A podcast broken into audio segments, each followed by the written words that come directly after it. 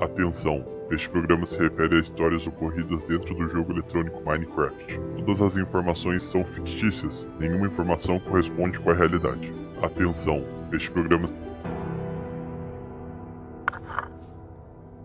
E pronto, eu acho que rodou a mensagem pra galera. E começou. Estamos, estamos ao vivo nos servidores do ConspiraCraft, então? Sim, Oficialmente? oficialmente ao vivo no servidor do Conspiracraft. Bom, sejam todos bem-vindos, então. Sejam todos a- a nossa primeira live teste aqui. O primeiro Historinhas do Minecraft ao vivo. E ah, hoje estaremos falando com vocês.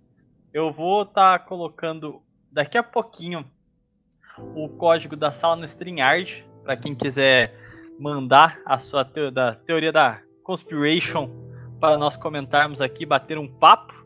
É, só atento às regras do Hernani Beach para não tomar ban e não fazer a gente ser expulso aqui do Nova Vertente, ok? Ah, Honório, primeiras colocações? Primeiramente, queria relatar que esse sujeito apareceu um minuto antes do tempo. Na- olha, eu tenho uma, uma defesa aqui. Não, não precisa Eu- dizer, não. Se for pessoal, não precisa dizer. Não, não. Eu, eu preciso relatar isso porque foi um, um grande ponto. Cheguei do trabalho com muita fominha. E eu saí do trabalho às sete da noite. E olhei para. dizer, minha mulher chegou e falou: Vamos comer. E aí ela falou: Vamos sair para comer. Aí eu falei: Hum, terei que dar o braço a torcer. Porque eu também queria comer alguma coisa gostosa. Então foi ok. E a gente foi uma, na, na- na praça de alimentação de um, de um estabelecimento aqui próximo. E eu cheguei 5 para as 9h45, ou seja, eu cumpri os meus horários. Então eu gostaria de, de me justificar qualquer tipo de calúnia que eu estarei sofrendo aqui nesse programa hoje. não, não vou caluniar, não. E outra coisa que eu queria falar.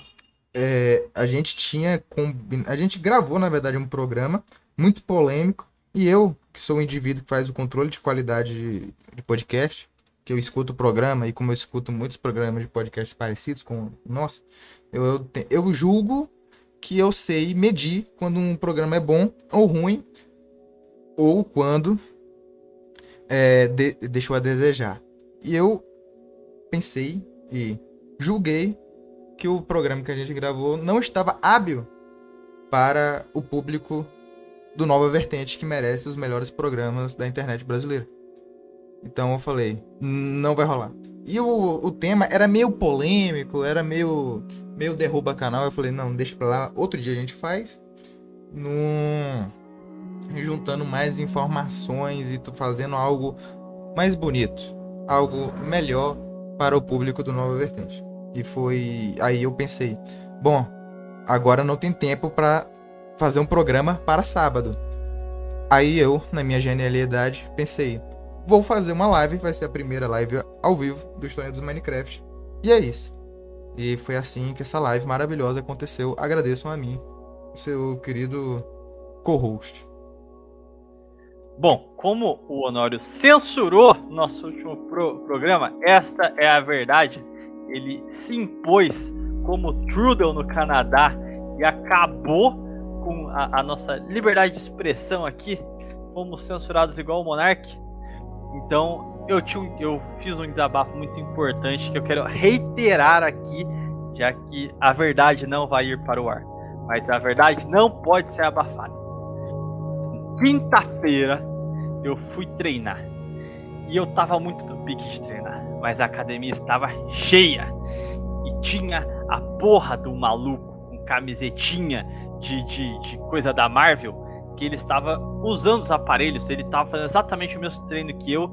Só que ele começou um pouco antes. Então eu tinha que esperar ele terminar de fazer o. Quer dizer, eu fiquei tentando driblar. Mas ele enrolava demais. Ele sentava no aparelho, ficava mexendo no celular, ficava conversando com mulher na academia. Ele ia, colocava a toalhinha em cima do aparelho, ia, ia saía para bater perna. Então, o ponto aqui é, se você vai pra, pra, pra academia e vai ficar mongolando lá, você tá passivo de levar porrada. Eu vou pegar esse cara na rua, só me dá mais seis meses de academia que eu vou quebrar esse cara. Boiola maldito, cara. Ficava segurando os aparelhos. Odeio. Vai se fuder. Queria você faz falar- isso, você merece porrada. Queria falar que na, na gravação ele ficou literalmente meia hora nesse assunto. Só, só queria deixar claro isso. Isso é um dos motivos para que ele não foi ao ar. Eu, eu até agora estou puto com esse cara, cara. Espero. Porque, cara, você sabe o que, que é? Você ir pra academia, beleza? 8 horas da manhã, você entra, passei na catraca. Eu vejo três caras, um olhando pro outro falando: Ô, mas aí o Doutor Estranho apareceu no céu. Os caras tá falando de trailer do, do, do Doutor Estranho na academia, cara. Vai se fuder. Que. Ah, não, cara. Degeneração na academia. Mas a academia é um lugar que um lugar que mais tem degeneração. Não, vai betar a mulher, vai fazer o que for. Agora você vai falar de filminho da Marvel na academia, cara. Tá de sacanagem. Aí já. É demais pra mim. E outra coisa que eu queria falar. O, o, o seu Hernani até hoje não me perdoou por um erro que eu cometi, erro crasso. E eu acho, eu, eu acho que um dia ele vai me perdoar, porque ele vai perceber que eu, eu sou a- a- o sensato aqui, que faz, que faz menos Jorgis. E até hoje eu tô sendo julgado como Jorge. o melhor é, é que o, o Honório cometeu uma pequena jorgice no, no primeiro. é, Foi sem capítulo que querer, ele- admito. episódio que ele editou. Só que não foi premeditado, foi uma parte que ele nem viu que tava no negócio. Enfim, sem entrar em muitos detalhes. Aí às vezes o Hernando vem falar comigo, aí ele manda um só avisa o ácido do Honório. É, o Honório ganhou a fama de retardado Jorge pra caralho. Não, por causa de um erro até hoje, não perdoaste. Muito bom, cara. Outra Exa- ó, coisa. uma galera no chat pegou qual que foi seu erro. Outra coisa, eu fiquei com medo de ser demitido. Nesse dia. E, e- e quinta-feira o pessoal quase saiu virtualmente na mão. O pessoal quase virtualmente chamou pra porrada. Web Eu briga, fiquei, web, web, briga. briga. Eu fiquei também com medo de ser demitido. Falei, caralho, eu vou ser demitido. Não, mas tava sensacional, cara. O, o, o Duende e o Ratão debatendo era uma. Cara, eu era adoro esses dois, demais, cara. né? Toda vez, todo casta baixo, toda live do ratão aparece do Duende Verde. É tipo o, o ratão e o anti-ratão toda vez, cara. É maravilhoso. Eu amo a comunidade desse canal, cara. Bom, deixa eu mandar uns salves aqui pra galera que tá no chat com a gente. O Lorde Japonês Z, ele tá em toda live aqui. Eu sempre vejo ele lá no canal, no Prosa. Sempre bom estar contigo. Astúrias, sempre também. Daniel Vinícius, nem se fala. Ascensão Enjoyer, sempre conosco. Ah, o Bernardo, caramba, a galera fiel e sempre das lives. O Lobby, Kamikaze Sama. Beleza. Dolfus, Liberty, o Progo, o Carmen Severino. Manda salve pra Gabriele. Gabriele, rapaz. É, o cara com foto com, com nome chinês, salve aí. Demi Cocudo. Tem os caras com nome em russo agora. Foda-se. Cauã Altimari, sempre conosco também. Roberto Dias, uma vez Flamengo, sempre Flamengo. Fla... Beleza. Enio, Nova Vertente foi o meu emprego que você já teve. Não, peraí. Acho que era melhor, né? O melhor emprego que você já teve você arriscou tudo isso? Cara, o Honório assim não. Não tem jeito, entendeu? Ele. Ele não se controla. Ah, tá bom. Vamos fingir que eu sou o Jorge aqui. Vamos, vamos fingir. Ô, mas o que, que você achou do, do, do grande debate Eu mundial? no achei maravilhoso, cara. Porque, cara, o... tem uma coisa que me incomoda, que é essa, essa defesa de liberdade de expressão que o pessoal tem, de que todo mundo tem que ter o direito de falar tudo, sei lá o que. Isso, me deixa, me deixa tiltado, cara. Isso aí me deixa. Não... Eita, pô! O melhor de tudo que Meu amigo! eu fui. Eu fui Meu amigo, eu, eu me fudi gostoso agora. que você passa no YouTube tem delay, porra. Nossa senhora, não tinha. Caralho, eu vou... vamos subir aqui. Vou ver se tá certinho. Top Aqui tá 10. certinho. Puta, você morreu, cara. Não. Ah, mas você. Agora que eu tô vendo aqui o, ao vivo. Mas o, o que eu mais gostei na live do Casta Baixa. Não, cara, foi... esse buraco aqui é imoral, cara. Esse buraco aqui. Record tem essa fala aí do Honor, hein? Esse buraco aqui é imoral. Caraca. O cara fez uma, um iglu. Não, Ah, esse iglu já é pronto. Pior que eu acho mó bonitinho esse iglu pré-pronto do, do- dessa versão. Cara, no jogo Minecraft há muito tempo, tanto que eu fui fazer live teste, eu tava errando coisas básicas. Básicas, básicas.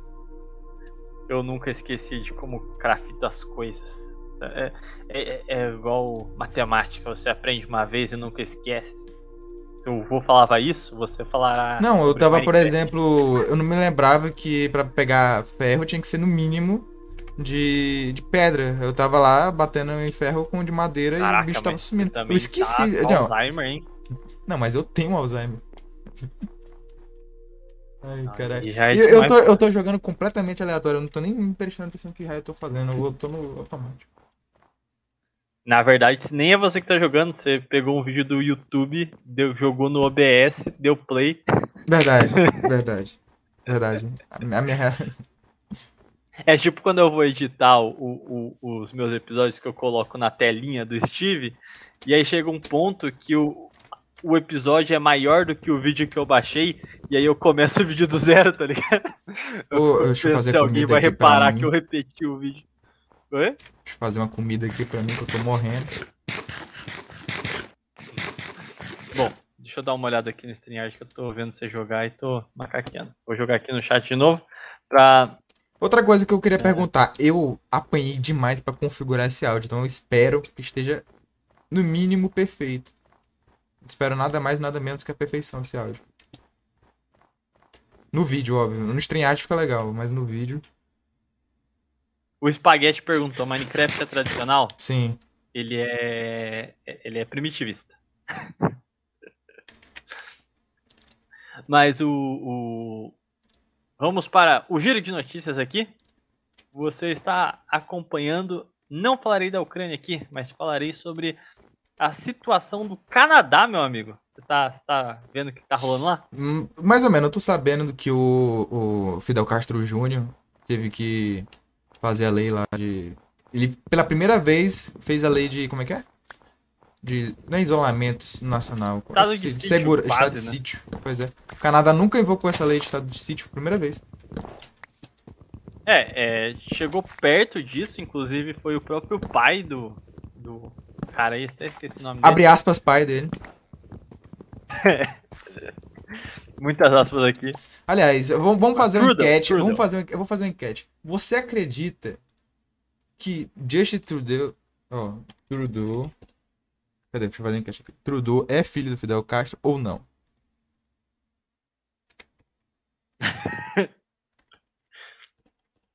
Eu acredito que sim. Ele é filho do Fidel Castro, porque os dois são igualzinhos, cara. A cara deles é, é estranha. Vou fazer Mas, enquete. pra- vou fazer uma enquete aí. Mas só pra quem tá morando numa ilha ou tá preocupado demais com a Rússia, pra vocês entenderem o que aconteceu, teve uma greve dos caminhoneiros lá no, no Canadá. Ah, tá. Não, não, no Canadá. Foi bem parecido até com o, o que a gente teve. Assim, tem um fluxo de mercadorias muito grande é, entre Estados Unidos e Canadá, só que é, é majoritariamente por via terrestre, né? Então é, é- é através dos caminhões mesmo. E aí eles queriam implantar lá o comprovante de vacina para você poder trabalhar, e os caminhoneiros tiltaram falando não, Não, Ah, peraí, o que eu tô só que- entendendo? Quem tá cobrando o comprovante de vacina é o Canadá ou os Estados Unidos na fronteira? Ou os dois? Os Estados Unidos, os dois, mas é que o Canadá ia implantar isso agora, entendeu? Os Estados Unidos já pedia isso. Entendi. O que me deixou um pouco confuso referente a isso, né? Tipo, qual que é a diferença se um já pedia mesmo? Porra, foda-se. Eu também. Mas- O, o- eu tava vendo a live do Comandante Farinazo. Amamos o Comandante Farinazo aqui, nesse, nesse Conspiracraft. E lá ele tava falando da possibilidade disso ser guerra híbrida trocada. Tipo, você faz guerra híbrida lá, eu faço guerra híbrida cá. O que, que você acha? Isso que eu pensei também, cara, porque foi algo muito grande, tá ligado? E eu acho que, assim, só pra as pessoas pegarem a questão, é uns boomerzão que começaram isso.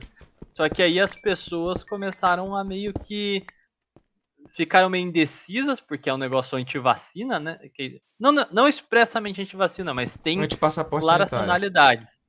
É, claras tonalidades desse discurso mais dissidente.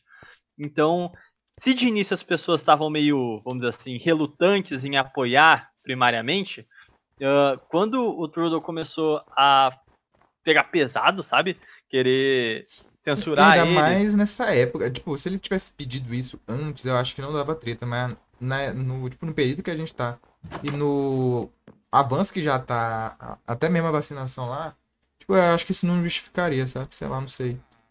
Se ele tivesse pedido Sim, antes, é, eu acho que não daria briga. É o que até estavam falando, nem faz sentido esse comprovante, porque as taxas de vacinação no Canadá são muito altas, sabe? Peraí, lá ainda tem que pagar taxa? Aí eu não sei. Tipo, o Canadá Mas... ele tinha, tinha saúde pública, não tinha não? Não, acho que não. Quase certeza que não. É, a saúde pública só é aplicável de fato mais ou menos na, na Inglaterra. De resto. Mas o, o, o ponto é que o Trudeau não só começou a fazer uma perseguição política de colocar para saber quem que eram os caras que estavam organizando isso, começar a coagir as pessoas, reprimir mais violentamente a galera que estava na rua. Uh, como ele, com esse estado de sítio que ele instaurou, ele literalmente abriu precedente para os bancos poderem confiscar as, o dinheiro das pessoas, sabe? Então, se, por exemplo, Pera, os caminhoneiros eles ganham isso? por viagem, ah. quilômetro rodado. Então, se eles estão parados, alguém estava pagando eles. Então o Trudeau foi ah. direto na fonte de todo mundo que estava doando o, o, para os crowdfunding, os caras, e todo mundo que ah. doou, muita gente teve a sua poupança confiscada, sabe? Assim, renda básica. Então, isso fez todo mundo ficar muito assustado no Canadá. E aí, o que era inicialmente só um negocinho meio de dissidência, sabe? Meio antivaz e tudo mais, começou a se tornar uma literal primavera árabe, tá ligado? Todo ah. mundo começou a comprar a tese, sabe? Só queria perguntar pro pessoal do chat, vocês estão ouvindo esse carro com som? Ou não? Como assim, pô? Ah, porque no StreamYard não sai. Mas eu, eu acho que na live sai porque o, na live o microfone é mais sensível. É não, o, o StreamYard capta como som da, des, da desktop, pô. Ainda não. É normal. O, no StreamYard sai. Tem. Redução de ruídos. Ó, o Hélio está na live, hein, fi? Aí sim. Salve. Salve. Uh... que animação, hein, fi? Mas... uh... Mas o grande ponto aqui é, eu não sei, eu já vou, eu quero seu ponto também. Na minha opinião, isso não foi premeditado, foi cagada mesmo do, do primeiro-ministro em potencializar isso. Trudeau deu forças, mas eu não sei ah. se a galera dos Estados Unidos, que é, tem uma comunidade de alt-right muito maior, não vai olhar isso e falar, rapaz. Cara, eu acho difícil, sabe por quê? Porque lá nos Estados Unidos não tem a possibilidade de uma lei federal fazer isso, sabe? Uhum. Lá é por estado. E tem muito estado que, que simplesmente não ligou para nada disso, sabe? Ah, então, mas isso aí não permitiria, tipo, criar um fenômeno de não, massa que ninguém o... vai nem ligar? Acho difícil, porque, por exemplo, o, se o governador de Nova York pede isso aí, vai ser só em Nova York. O pessoal do resto do país se lasca. Não, não, mas eu não tô dizendo que eles vão utilizar a mesma bandeira. Eu tô dizendo que eles podem sim. Por exemplo, a gente começa a ver, sei lá, Primavera Árabe. Na, nos países árabes era uma questão social. Tipo, sim. É, é, era problemas sociais. Só que isso explodiu em cada parte do mundo de formas diferentes. Aqui no Brasil começou com um negócio de passagem de ônibus, desembocou no impeachment da Dilma por galera liberal, tá ligado? Na, na a Europa desembocou como crise de refugiado e ascensão de uma direita alternativa. Então, só porque no Canadá foi por essa razão do passaporte, nos Estados Unidos facilmente pode só aproveitar o embalo para colocar outra pauta, sabe? Para tentar incendiar. Só que lá, tipo, eu acho. Eu acho, sei lá, o Canadá tem tanta coisa pro pessoal ter caído na no pau e não caiu, cara. Não sei lá. Tipo, hum. é, tinha cidade lá que tem esse negócio de gênero, a, a, a, escola toma iniciativa. Se seu filho vai ser, ser, virar de um gênero ou outro. Ele, a professora vai lá, identifica e já começa o tratamento. É um negócio bizarro assim, cara. Sim. É, mas uh, se no Canadá isso conseguiu ser construído, tá ligado? E o Renato falou aqui que a Primavera Árabe é o maior símbolo de quem tem gente que tem gente que manda no mundo. Sim, mas eu não tô achando que o Canadá também foi algo totalmente orgânico. Talvez tenha dedos russos ali mesmo. Cara, é, a própria. né? a, essa no, a nossa própria dissidência tem dedo. Óbvio que tem dedo estrangeiro, coisa misturada. Você vê principalmente no meio neocon, a questão de família de certos banqueiros é, investindo em certos propagandistas, abre aspas, da conspiração. Você vê muito isso na figura do Beno, no que ele recebe de grana, os investimentos que ele tem, sabe? Aham. Uhum. Então, é, é, é, não estamos aqui falando que é, é algo totalmente natural, tá? Mas estou falando que é um fato dado. E se acontece no Canadá, o que, que acontece com essas grandes manifestações de massa? Elas têm uma tendência de uh, contaminar outros povos, outras nações, mas não pelas mesmas razões. O espírito de revolta toma outras regiões, mas a revolta vai ser direcionada para outra coisa. O pessoal no chat até comentou da fraude eleitoral e tudo mais. Sim, a, Talvez, por exemplo, o, o que falam que o, a Rússia teria é, mudado as eleições dos Estados Unidos. Talvez tenha. Talvez realmente tenha. Uhum. E eu acho engraçado porque o, o Supremo Tribunal do Minecraft é, falou dessa possibilidade no Brasil. Depois que o Biruliro foi lá pro servidor russo. Uhum. Então, por exemplo, é. algo que eles falavam que ah, o, o modelo de eleição daqui é 100% confiável. Fazer um balde jogar água lá embaixo para poder descer tranquilo é, era 100% confiável. Tipo, mudou do nada. Eles já admitem que pode ter interferência estrangeira. Do nada. É, não só isso, mas também, tipo, uh, assim, tem uma tendência natural que é o que? O Ocidente agora está enfrentando inimigos muito bem consolidados uh, no Oriente. Então eles estão com o poder formalizado, né? Se eles vão fazer uma coisa, eles falam, ó, oh, estamos fazendo, e a população fala, ok, ninguém contesta o poder do Partido Comunista Chinês ou da, do Putin, enfim, eles têm um, uma transparência do que eles estão fazendo e a população confia nesse na, no modo de governo. No Ocidente, para você tomar uma decisão, você tem que levar para o parlamento, tem que criar uma máscara social de que você não está sendo tirânico, você está querendo combater a tirania, sabe? Sim. É muito mais burocrático. Então, só que é uma tendência natural de quando você está enfrentando um inimigo rígido, você também ter que se tornar rígido igual. Então, o Canadá talvez não seja nenhuma interferência do Oriente, talvez seja coisa americana mesmo.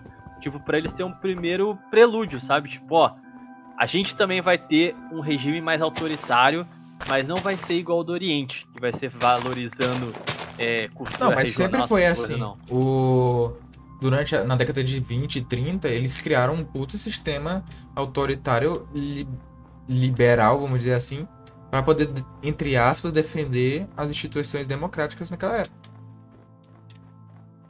Uhum. Então, me parece que, assim, a gente vai acabar vendo ao, não autocracias, porque o Ocidente nunca vai assumir isso, né? Mas vão ser estados autoritários que vão, assim, é, é, é, fisiologicamente se comportar de maneira mais ágil, formalizada, se assemelhando em forma com as autocracias do Oriente, mas em conteúdo é, legitimando essas ações de maneira completamente diferente. Sim, porque então, quando você legitima é, uma decisão autoritária na defesa da democracia, você legitima ela. Sim. E assim, a gente tá vendo muito isso aqui no Brasil, né? Tipo, ah, Sim, ah, a gente não pode reconhecer. É um princípio, o... é um princípio da, da República e da Constituição Brasileira atual defender o Estado Democrático de Direito. Então, é algo que é natural, sabe? Do misericórdia, uhum. simplesmente intancável, o forrozinho. Momento Piauí. Bom que agora a galera ouve ao vivo, não vai ser igual nos episódios que a gente corta o seu vizinho entrando com o carro altão. ai, ai, ai. Mas. É, é, então assim, eu acho que já estão assentando muito uh, o discurso que vai ser utilizado para varrerem a, qualquer tipo de dissidência mais simpática ao Oriente no Ocidente, entendeu? Tipo, é, esse discurso que está sendo muito ventilado de que existem muitos extremistas hoje, o Brasil está em perigo, os Estados Unidos estão em perigo, e tem gente é, tudo. Aqui a gente não pode ser tolerante com o intolerável. Então o... eles vão usar esse papo. É meio que uma espécie de chauvinismo liberal, sabe? O... Uhum. Você se lembra quando você assiste Legend of Galactic Heroes, por exemplo? Você se lembra daquele início que tinham os cavaleiros lá do. Os cavaleiros patrióticos que eles saíam batendo em gente para defender a democracia? Uhum. é literalmente aquilo, cara. O, acho que na França isso também aconteceu. Tanto na, na Revolução Francesa quanto depois, quando teve aqueles confrontos do, do, do pós-Revolução Francesa.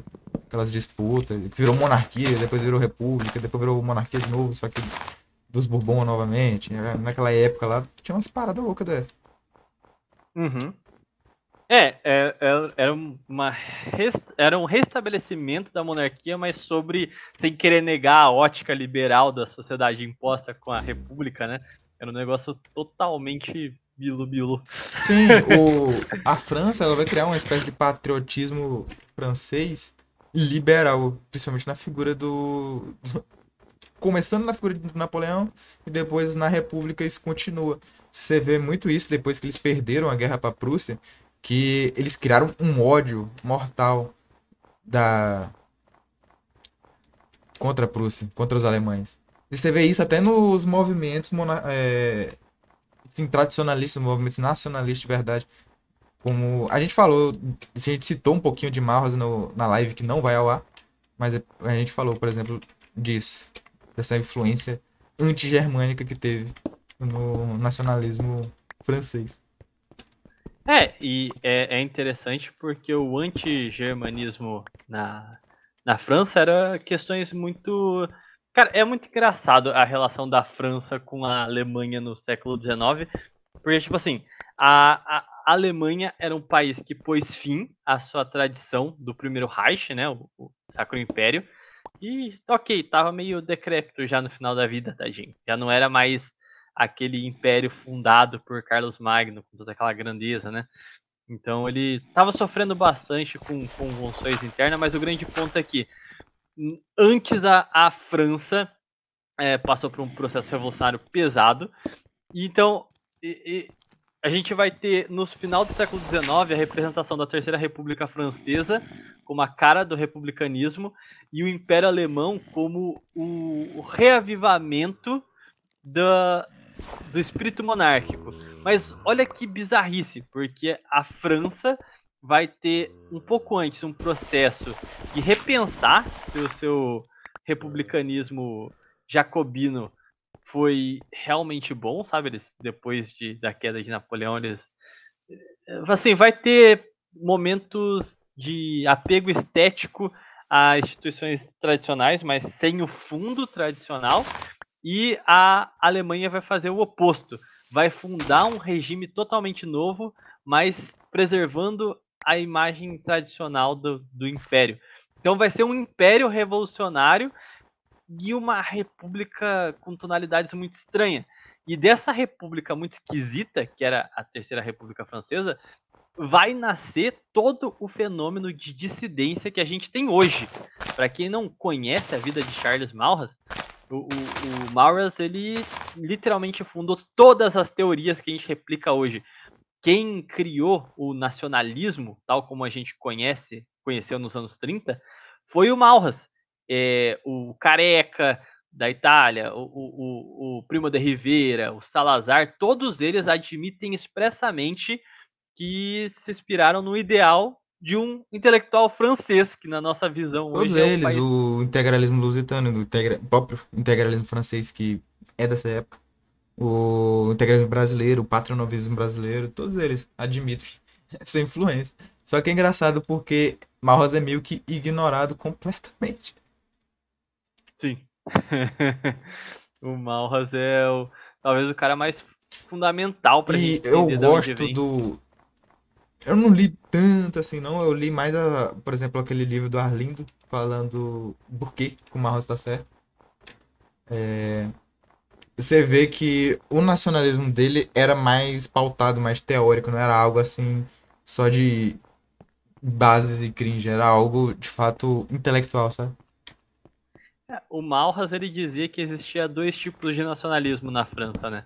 Aqueles que queriam Nossa. restaurar aquele país que fora a, a, a, a joia da coroa da igreja, né?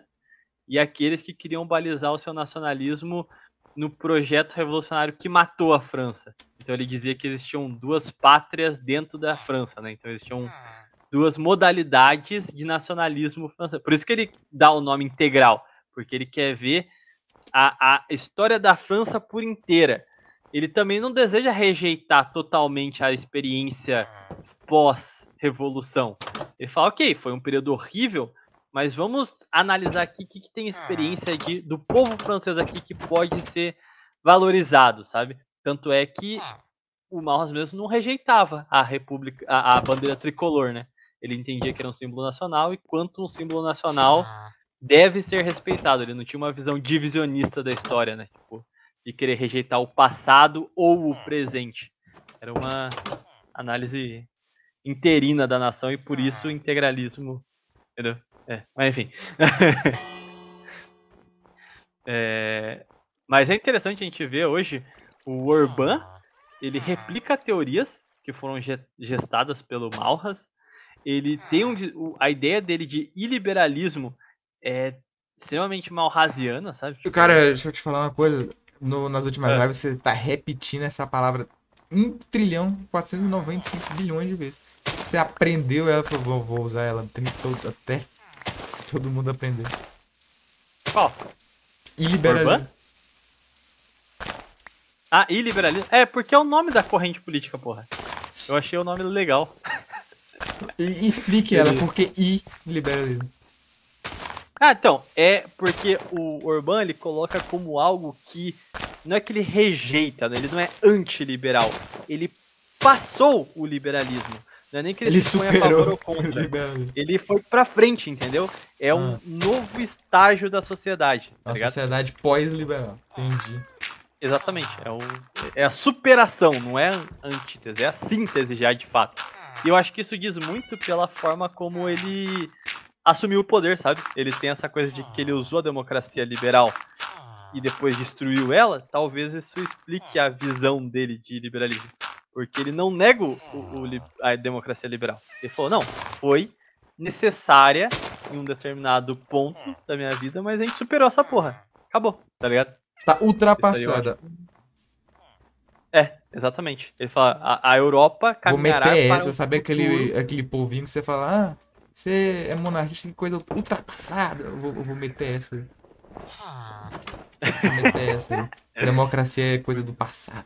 Pior que eu já vi gente usando isso pra, pra defender a autocracia, o pessoal falando que o- os regimes, regimes ocidentais ficaram pra trás e os, as autocracias orientais São o passaram futuro. na frente, são futuro. Pô, mas eu acho que funciona melhor, tá ligado? Saquarema e Honório, vocês mentiram pra mim. Onde?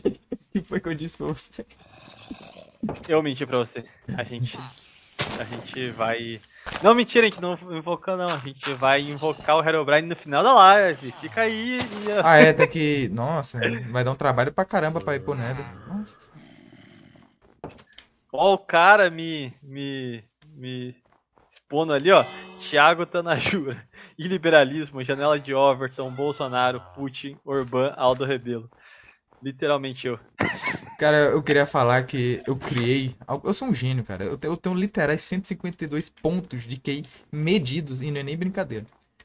O, eu literalmente criei o Aldo Rebelo, fiz propaganda dele pro Thiago, fiquei falando. Eu tava lá no Telegram do Nova Vertente, fiquei mandando coisa dele, fiquei falando dele um monte de vezes.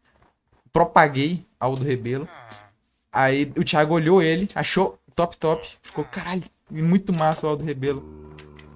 Aí depois eu falei, cara, esse Aldo Rebelo não presta. Aí eu fiz uma live, fal... fiz um vídeo falando que o Aldo Rebelo não presta. Eu refutei o Aldo Rebelo que eu criei. E agora eu criei uma dialética. Uma literal É. dialética do, de política. Porra, mas o Aldo Rebelo é muito bom, cara. Confesso que eu. Eu, eu mordi o bait, cara. geleiou. cara, eu, cara, pior que eu gosto do, do tipo de abordagem que ele tem. Tipo, Eu, eu não sei certamente os princípios dele. O, problema, o meu problema com ele é esse. Ele deve ter princípios completamente tortos. Mas o. Ele chega em conclusões muito boas, cara. E, e se vocês estiverem vendo a gameplay, vocês devem estar percebendo que eu tô só fazendo coisa nada a ver. Eu, eu realmente não sei o que eu tô fazendo. Eu só tô Ah, jogando. o Aldo, ele tem uma, uma visão interessante porque ele. Ele. Por outros meios, chega na mesma conclusão do, do, do Urban, tá ligado? De superamos, estamos à frente, sabe? Tipo, Ele. Em vez dele analisar a conjuntura ocidental, ele olha pro Brasil e, tipo, ele vai chegar nessa conclusão porque ele odeia a estrangeirização. Eu acho ele muito parecido com os políticos da década de 30, sabe? Sim. que fala assim: ah, vamos proibir aqui você falar tal palavra em inglês, vamos proibir a influência cultural e tudo mais. Tá ele correto. tem muito desse discurso. Que tá E é correto. altamente baseado, porra. Altamente baseado. Quem estiver reclamando, "Ai, mas a, a influência germânica tá lendo problema. Problema seu. Vai pra outro país. Quer ser germânico, sai do Brasil, porra. Aqui. Foda-se.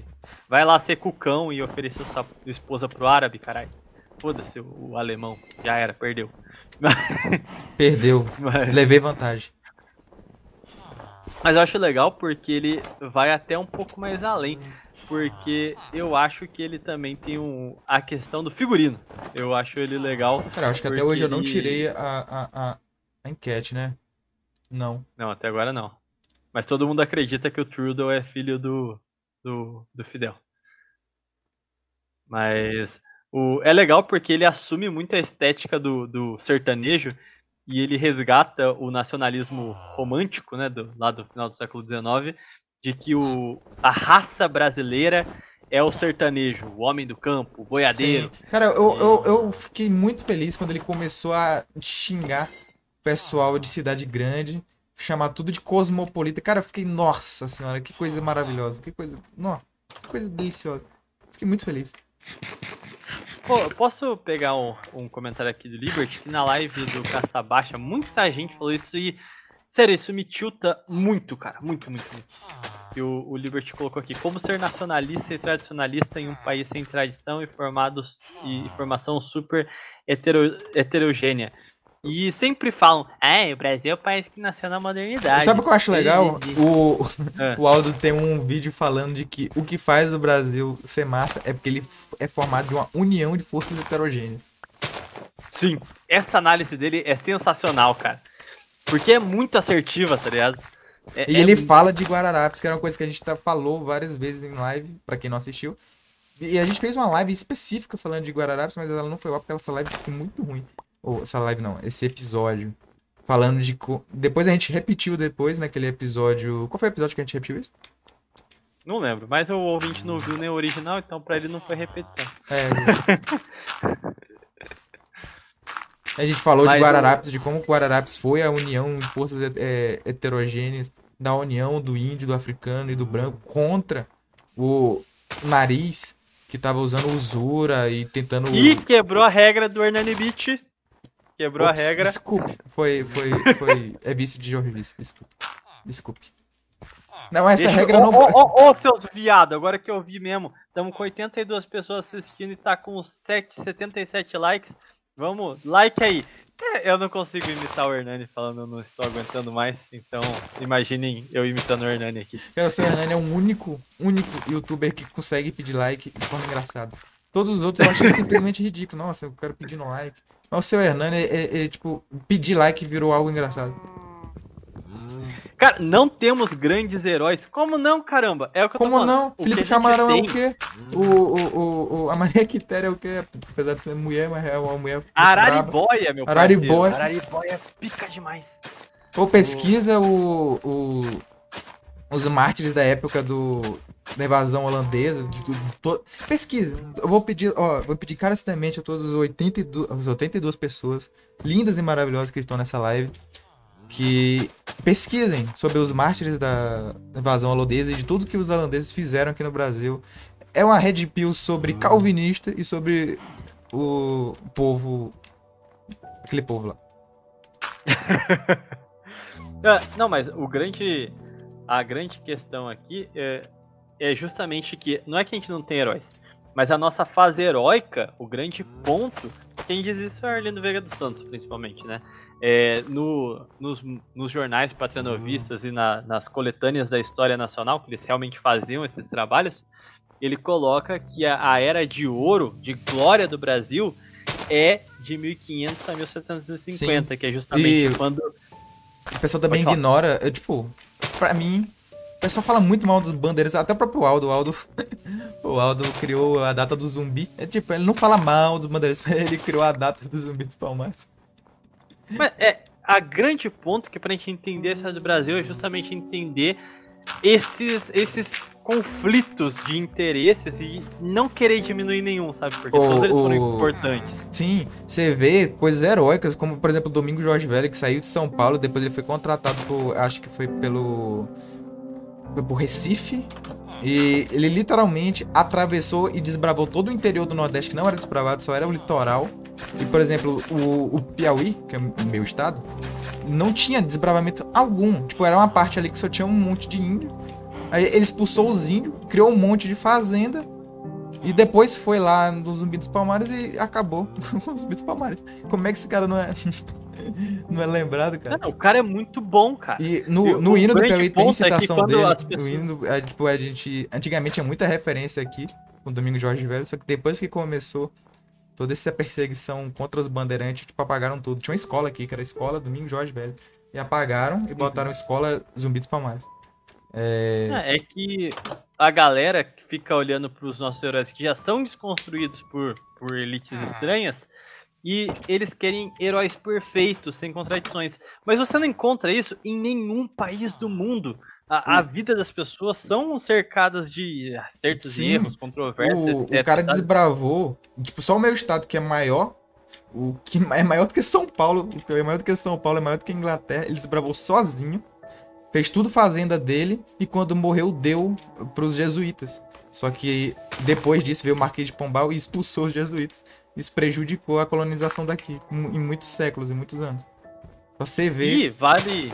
Eu acho que é- é importante a gente passar pro ouvinte que tá, tá não, não a visão, porque o grande argumento de todo Jorge Cucão aí é falar: Ah, mas o Brasil nasceu na, na modernidade. Mas, ó, o que que separa quando a gente fala de civilizações? Por que, que a América Latina não faz parte do Ocidente se a gente está geograficamente no Ocidente? O que difere a gente e explica a própria perversão da palavra Ocidente é que no, no empreendimento ibérico, do descobrimento das Américas, no momento em que o mundo estava apostatando, entrando na modernidade, é que por dois séculos e meio houve um grande empreendimento jesuíta, católico, ibérico, para conseguir manter o nosso continente virgem dessa influência gnóstica, essa influência modernista que veio com a reforma protestante, iluminismo e tudo mais. Então, até, mil, até o Brasil, particularmente, até 1750, conseguiu se manter livre dos males que afetavam a modernidade na Europa.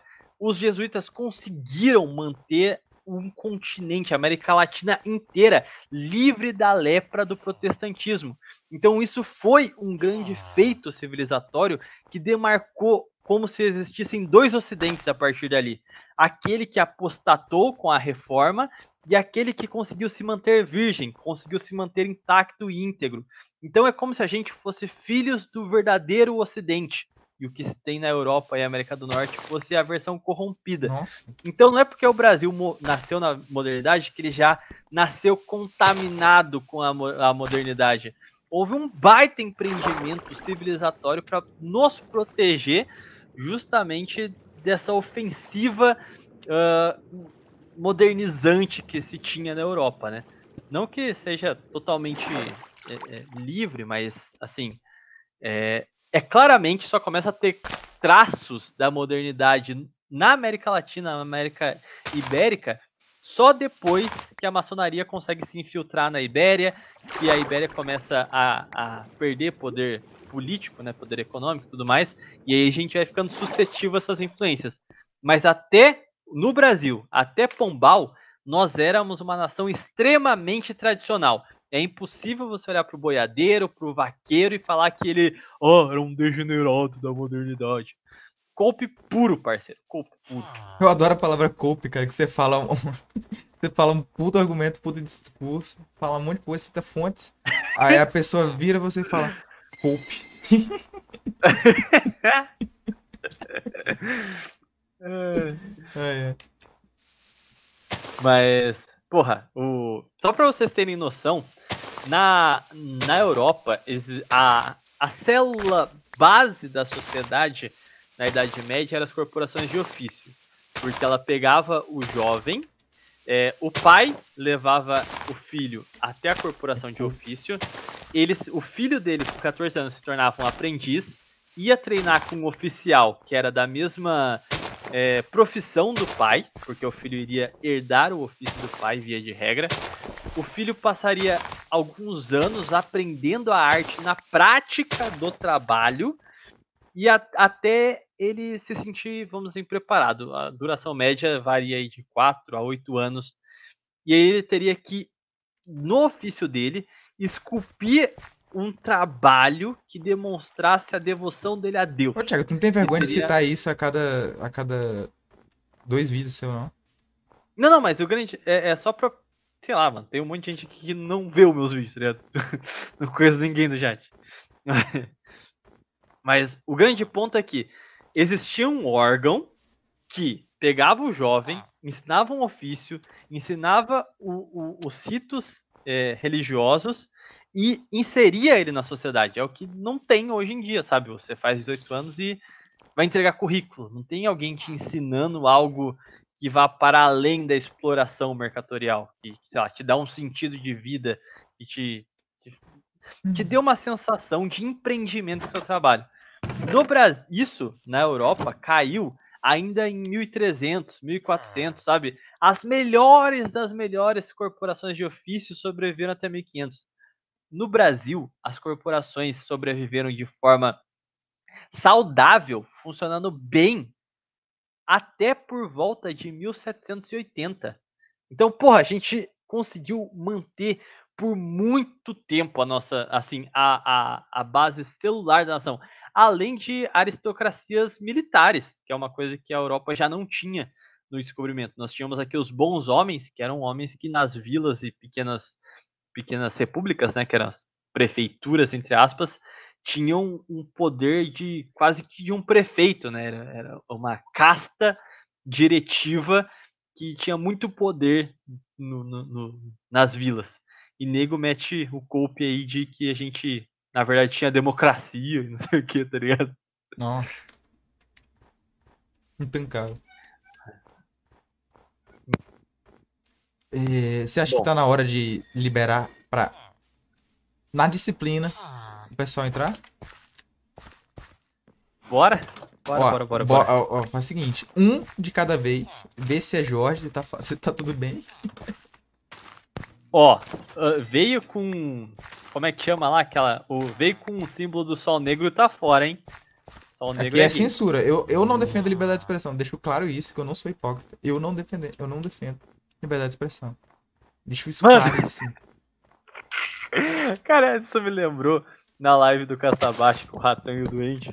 Porque o Duende chegou falando que viu meus vídeos e achou legal. Só que no decorrer do debate. Acho que não foi aquele, não. Acho que foi aquele, aquele outro lá. Aquele outro Jorge lá. Ah, é? Foi, foi outro Jorge. É que o Duende tava meio que alinhado, só que ele se expressava mal, sabe? Ele claramente tava meio que seguindo a minha linha de raciocínio, mas ele. Ele tava meio preocupado demais em atacar o ratão e aí ele não conseguia se explicar muito bem, fazer um levantamento meio random. Cara, o, mas... eu, eu, não gosto da palavra atacar quando alguém tá debatendo, cara. Eu acho muito sei lá, muito incondizente. Parece aqueles, já sabe, jornalista que fala quando alguém cita alguém ou debate alguém, ou, sei lá, retruca alguém, é, algum político retruca outro, aí aparece no outro dia. É, deputado, sei lá quem, Joãozinho, ataca vereadora, sei lá quem. Tipo, é. Deputada mulher da bancada é, feminina. Exatamente. É, exatamente. Mas eu achei engraçado porque no fim eu tava falando pro Duende, cala a boca, e o ratão ele tava respondendo com: Não, não, não, eu também apoio a Rússia, eu, eu também não sou favorável da liberdade de expressão, não, não, não, não me entenda mal. o debate virou de cabeça para baixo, tá ligado? Eu falei, caraca, o que tá acontecendo aqui, cara? O amamos, ratão, do am nada, amamos ratão do banhado. Monarcopil, do nada. Muito bom, cara. Live sensacional. Pô, é, você não quer fixar a mensagem do StreamYard, não? A mensagem do StreamYard? Vou botar. É. Peraí, peraí. Eu vou botar, mas junto com o textão. O... Ô, doente, você vai querer entrar aqui hoje? Sim, galera... pra gente conversar. De fato, conversar. Conversar, sem, sem, sem, sem, briga. Eu sou uma pessoa do bem. Cara, eu sou muito do bem. Você não me conhece pessoalmente. Eu sou a pessoa mais do... gente boa com todo mundo no, na vida real que vocês, vocês poderiam conhecer na, na vida de vocês. Mano, é verdade. Você não sabe o que aconteceu, cara. Minha. eu acho que o, o chat não está preparado para esse tipo de informação ainda, mas é sempre necessário iniciar os nossos ouvintes nesse mundo. Mas. Minha noiva conseguiu comprar três volumes do mangá de Jojo, grosso pra caralho, por 40 conto, cara. Os três. Acho que o preço de um era 40 conto. Grandes achados. Agora vou ter um cenário não só de pôster de Jojo, mas eu vou fechar uma, uma estante de mangá de Jojo. Eu vou ter que tirar. Eu vou, eu vou mandar o link, mas não vou fixar não. Não vou fixar não. Vai ficar a regra do chat que é pro pessoal ver. regra do chat. Tá aí o link. Ah, o chat agora está em Migtaus, gente denunciando otaquismo e gente falando adoro o Jojo. uh, eu queria ver esses nacionalistas brasileiros saindo na rua e tentando explicar suas teorias pro povão. Ué, vai no Thiago meu canal, ué. isso. Eu faço literalmente isso. uh. Mas tudo bem, eu entendo que isso talvez seja meio. meio. sequela da cabeça, mas. Tio Jorge. Imagina um Jojo chamado Jorge, cara. Ia ficar Jorge. Jorge tá. Mano! Puta merda, eu esqueci de falar isso aqui no começo. O quê? Eu tenho um hábito. Toda vez que eu vou dormir, me coloco é, na cama com minha mulher e a gente vai dormir assistindo Carrossel. Carrossel é muito bom, ouvintes. Recomendo que todos assistam Carrossel para dormir. E aí tem no Carrossel um menino que ele é anti-villager, que ele é o Jorge. anti anti Cirilo. Ele... Hã? Não fala não, diga pra ela não falar não. É, deixa pra lá, depois eu te explico. Mas, e o nome dele é Jorge. E aí, eu. É que assim, a gente dorme, então vai tocando os episódios e a gente nunca entende o que tá acontecendo. E aí, do nada, eu coloco o episódio E aí tem o Davi, creio que vocês saibam o que o Davi é, pratica. Ele está chorando porque uma menininha foi betar ele e ela deu um crucifixo para ele. Nossa. ele se sentiu ofensivo. E no, na, mesma, na mesma onda, menino Jorginho chegou no, no, no Davi e falou: Eu não gosto de você. Você se chama Davi. É, foi isso que ele disse.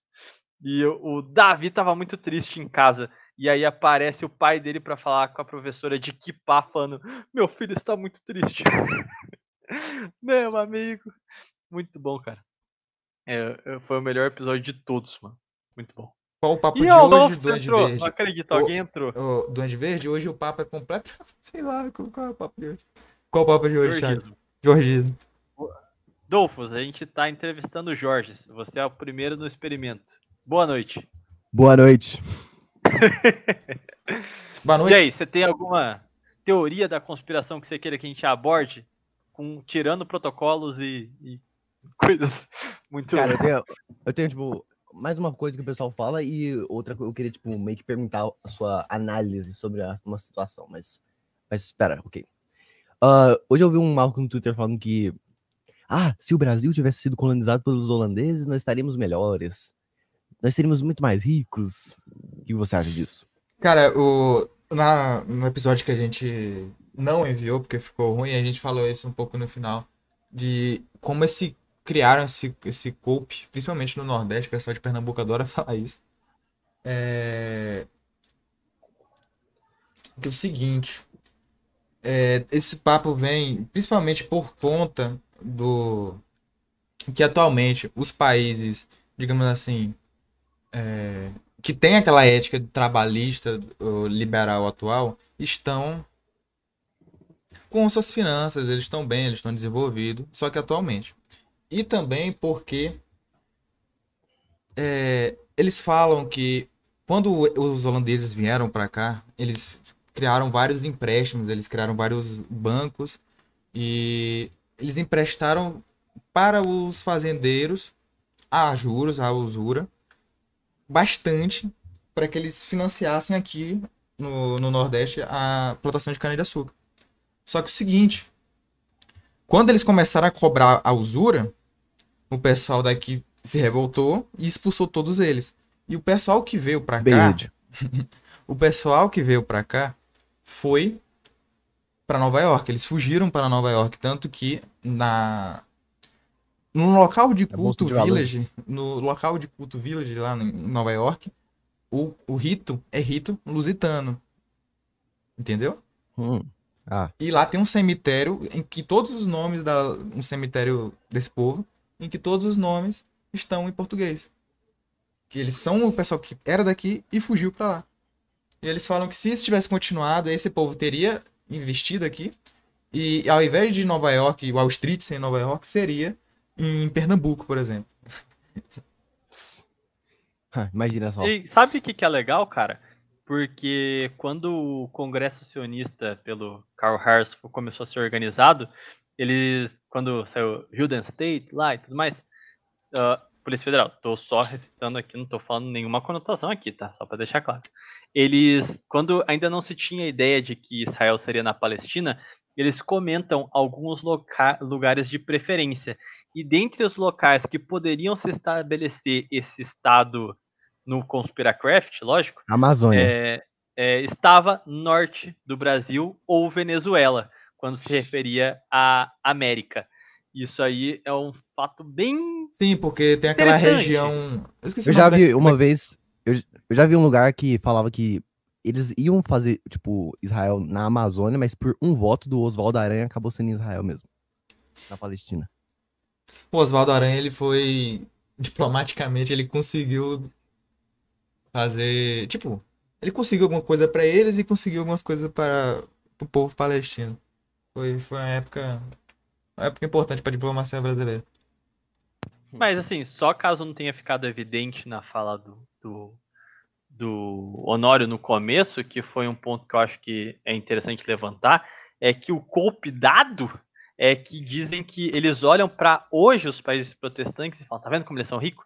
Mas o grande ponto é que na época os países ibéricos eram muito mais poderosos. A, a crista da onda era você ser da União Ibérica. Era a grande potência mundial. Então é uma análise até anacrônica você acreditar que a, a colonização holandesa seria melhor, porque na época eles eram inferiores, tá entendendo? Sim, eu então... acho muito massa, porque você conhece aquela história da, da garota do, que vendia fósforo? Aquela, famo, aquela famosa historinha da garota que vendia fósforo? É uma história dinamarquesa. É uma história seguinte: que no Natal tinha uma garota que ficava querendo vender fósforo no meio da rua na neve que era o dinheiro que ela tinha. E ela não conseguia vender e ficou na rua a, a noite inteira. E para não morrer de frio, ela ficou usando um fósforo de cada vez para se aquecer. Até que acabou todos os fósforos dela e ela morreu de frio. Isso é uma, é uma historinha antiga que tem hoje, hoje tem, tem filminho, tem um negocinho sobre. É... Por quê? Porque isso é uma ilustração do que acontecia muito na Dinamarca no século XIX outro dia desse. Sabe? Até outro dia desse, esses países que hoje são desenvolvidos eram um país ridiculamente destruído. Estava no mesmo nível que a gente, se não pior.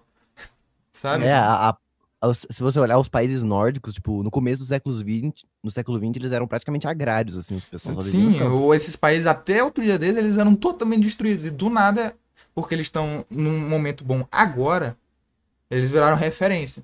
Mas, tipo, o, uma coisa que eu cobro: você tem que cobrar de um país para ele se desenvolver o que fez os países chegar no desenvolvimento e não o, o momento atual e, e que tornou eles. Tipo, teve vários outros efeitos, vários outros motivos porque eles conseguiram ter um, um desenvolvimento agora, depois, na segunda metade do século XX e no século XXI. E um, e deles, um deles não é a ética de trabalho calvinista lá. Justo. É, o Max Weber tem até aquele livro lá, Ética do Capitalismo. Sim, é aquele livro, até onde eu saiba, não é um querendo falar que aquilo é bom. é justamente o contrário.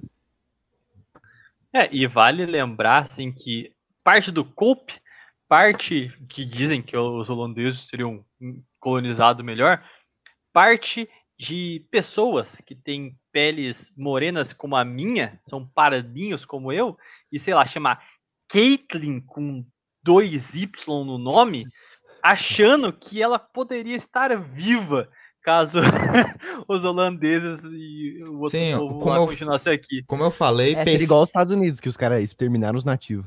Pesquisem, Exatamente. pesquisem tudo o que os holandeses fizeram aqui. Pesquisem os 40 mártires, pesquisem sobre um rapaz brasileiro que teve o coração arrancado pelas costas. Por não sei pelo que, não sei por quem. Pesquisem. Não, só pesquisem. Então, assim, é, é, é, E o pior de tudo é que é o macaco amestrado que ainda propaga esse tipo de teoria, sabe?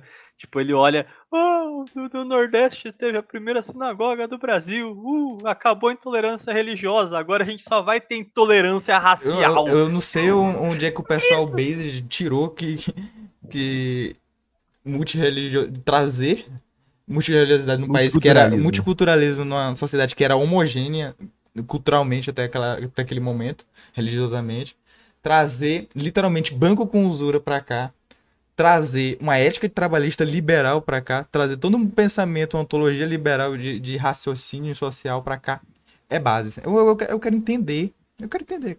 Eu quero entender. É, já falando pra mim, ah, mas a gente seria mais rico. Ah, tá bom. Não, o pessoal quer ser materialista agora, virou materialismo agora, vamos, porra. É.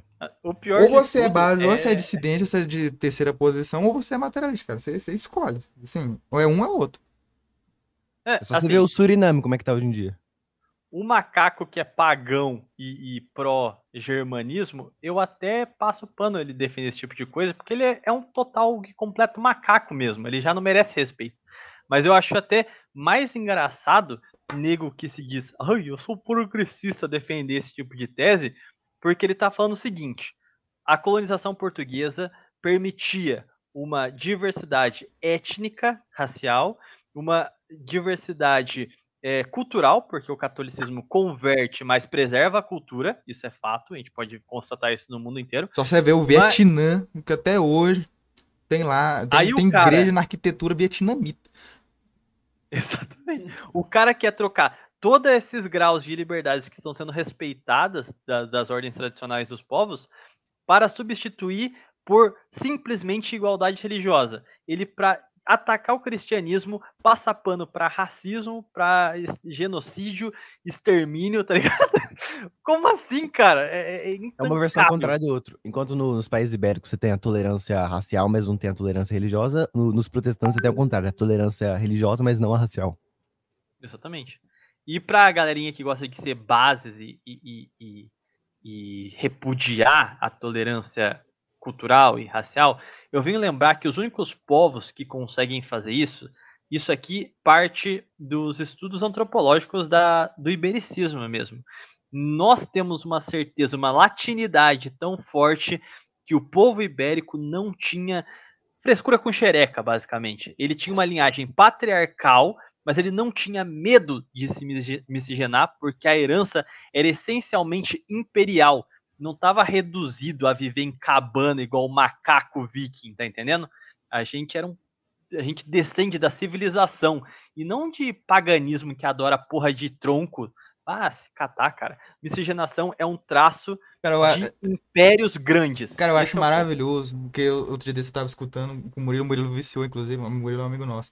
Tem uma música da Itália, de, do regime, de entre 22 e, e 45, Giovinezza, que se chama Pastieta Nera, que é uma letra a Bela Vitinha. Que é uma letra sobre, literalmente, os cara indo. na Etiópia, pegar a mulher e levar pra Itália. Aí, aí, Ou não, uma, é, tem um canal que chamava SDV que postou essa música e nos comentários tava, ah, esse é o hino do nacional pardismo. sim, aquele é o hino do Nacional Paradismo.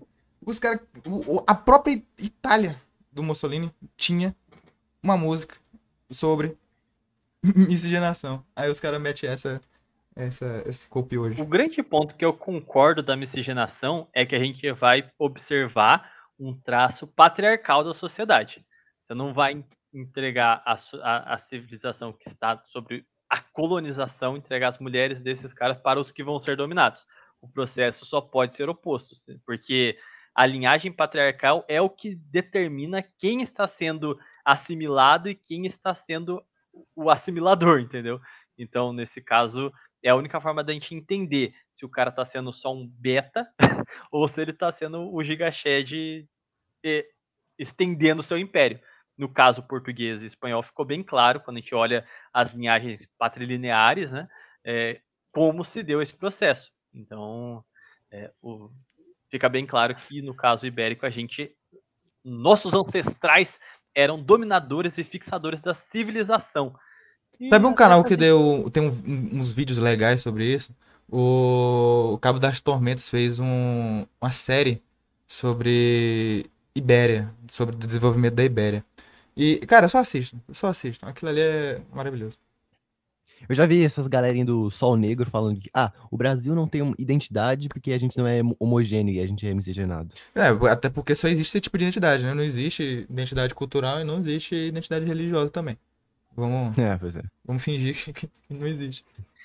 Quem, quem tiver alguma coisa para reclamar aí, eu passei a, a, a pandemia inteira trabalhando numa UTI, não peguei nada e eu conheci um monte de branco que morreu de, de vírusinho, hein? Então, Não, intancável, cara. superioridade O- o- pardista atestada, foda-se. Não, eu, eu- tem umas coisas muito intancáveis. Eu, eu gosto muito do, do, do Virato, eu gosto muito das lives dele. Só que tem uma que tá perdida, tá em algum, tá em algum canal que Inclusive foi repostou, dele que, que eu vi falando isso. que repostou, que eles estavam falando de, de uma notícia que na Inglaterra eles viram que o pessoal que era de outras etnias ou de etnias miscigenadas lá estavam morrendo mais por Covid. Aí o co-host lá meteu a que pardo não pode pegar sol.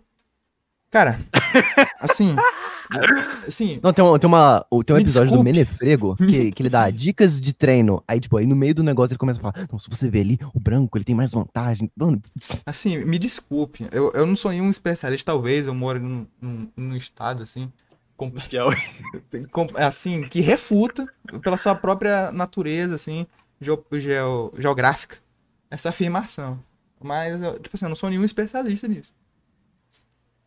Cara, no caso de é, resistência a doenças, eu acredito que o pardo tenha. Cara, imunidade. Mas a resistência a questão Ô, de treino, a eu real, confesso que uma puridade racial parece ser um pouco mais eficiente, ao que me parece. Posso estar errado. Mas- Pelo amor de Deus, cara. A maioria dos jovens aí fica puxando o saco do, do povo viking lá, fica querendo dar esse scoping, querendo meter que branca é superior. Vocês realmente meteram a real aí. Pô, mano, chato demais esse negócio de ficar puxando viking. Os vikings era tudo cucão, mano. Olha lá como é que tá lá a terra dos caras. Ei, Saquarema, tu, é, tu é o- Suécia faz tá história, tu é historiador, alguma coisa do tipo, é? É, vou começar meu estágio agora, inclusive. Mas eu percebi, cara, tu tem um conhecimento de história bastante aprofundado, cara. Aí eu digo, esse cara deve ser acadêmico de história, só pode. É, eu aprendi tudo na Wikipédia angolana. Até É passei óbvio, a né? fonte Porque lá. a faculdade de história, pelo amor de Deus, né? Convenhamos. Eu O melhor historiador é aquele que vai contra o que está sendo falado na faculdade.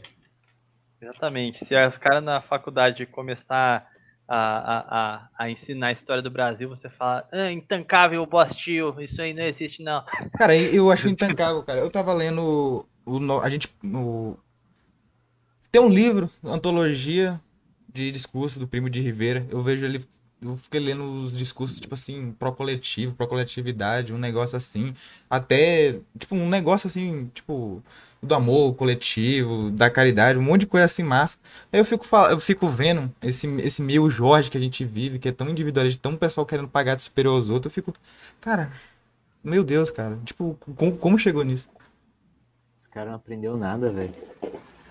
Falando nisso, queria dar uma ótima boa noite para o maior web marido da internet, o Vinícius Silvestre, o Patranol. Intancável, bicho. Os caras. eu gostei do cenário, viu, Padre Nova? Gostei do Obrigado, cenário, obrigado. cara. Tá lindão. Porque aí. hoje o pessoal reclama do que você foi, entre aspas, preso. Ah, velho, os caras muito. Cara, i- isso aí, eu, eu, eu nem fico enchendo o saco dele dessa história aí, porque o menino é depressivo. Mas, Ah, porra, né? mas eu não entendi, porra. Tudo bem, ele, ele não... Seria maneiro bater na gordona, mas não valia a cadeia, porra. Mas Lógico que não, preso- Mano, É minha mãe, minha mãe não ironicamente quase morreu só de eu ir lá prestar depoimento. Se eu fosse preso, eu ia estar sem mãe. É, ia ser bem, bem triste. sem liberdade, sem mãe. Sem namorada, sem amigos, mas ele tem o povo. Saquarema, eu tenho até uma sugestão que eu vi que no começo aqui você estava falando do debate. Eu, já cheguei, quando, quando eu cheguei, vocês estavam citando do Andy, eu não, cons- não consegui nem ouvir o que era. Mas é que quando chegar próximo das eleições, cara, seria interessante o Nova Vertente fazer tipo um especial assim do Casta Baixa, ou até outro quadro mesmo, colocando você, a galera aqui que realmente é nacionalista, pelo que eu tô vendo, que tem uns caras que, pelo amor de Deus, colocar o ratão e fazer um, um debate, um negócio bem elaborado, cara. Então, Porque é tem uns malucos estão achando que o Bolsonaro é nacionalista. Pelo Cara, amor de é o Deus, né? seguinte, eu, eu cada vez mais peguei, eu tô, eu tô pegando incomodamento, incomodação com todos esses discursos assim importados, todo esse tipo de, de, de, de viralatismo. Tipo, eu, eu tô fechando a minha rede cada vez mais, tipo, em gente que realmente tá, se, se preocupa com Tem que ter um episódio de Nova. Vertente pra falar só sobre o álbum do Rebelo. com o futuro da nação, sinceramente. Tipo assim, Tem que falar tudo bem, se você não acha, se você acha que o Brasil não tem futuro nem nada, vive na sua, vi- vive aí. Agora, não vem criticar os outros, não. Faz o favor. Tipo, eu, eu tenho um colegas de todas as vertentes de, de, de posição do meio dissidente. Eu, lá no Prosa Nova, eu, botei, eu enfiei o, o Felipe, o Felipe Magalhães, que é literalmente facho, tipo, muito. Ele pu- publica artigos do- so- sobre isso, um monte de coisa. E eu tô tentando fechar, assim, tentando juntar uma galera que realmente se preocupa, cara. Tipo, eu, eu não tenho mais paciência. Não tenho mais paciência. Tá certo. Mas só sobre o que eu tava comentando com você, é que a gente tava basicamente ali no meio, no na mesma linha de raciocínio, mas é, é bom você estar na live que eu tava pensando que eu queria até falar isso com você. Tipo assim, um debate, tipo um ratão. Ele não. É que a gente não pode encarar o outro no sentido de a gente querer já fazer uma pergunta pra quebrar ele, entendeu? Vou refutar. Muitas E muitas vezes o seu, o seu raciocínio parte de pressupostos que o ouvinte não tem. Então é muito importante você começar de bases muito pré-molares para quem está assistindo consiga entender a mesma velocidade do seu raciocínio, tá entendendo? Então muitas vezes você ir muito pro ataque pode ser que quem está assistindo não tenha as bases que você tem na sua cabeça e só fique meio maluco o seu argumento, sabe? Então, tipo, a gente no debate do É, ratão eu não tô ligado, mas acabar sem, com o sem zoeira nenhuma, mano. Eu não tenho nada contra o ratão e não ataco ele, não, cara. Eu, eu gosto muito da questão lá do debate. Eu acho que é mais uma troca de ideias. O ratão é um cara que eu dou o maior valor, Cara, inclusive eu sempre assisto as lives do ratão.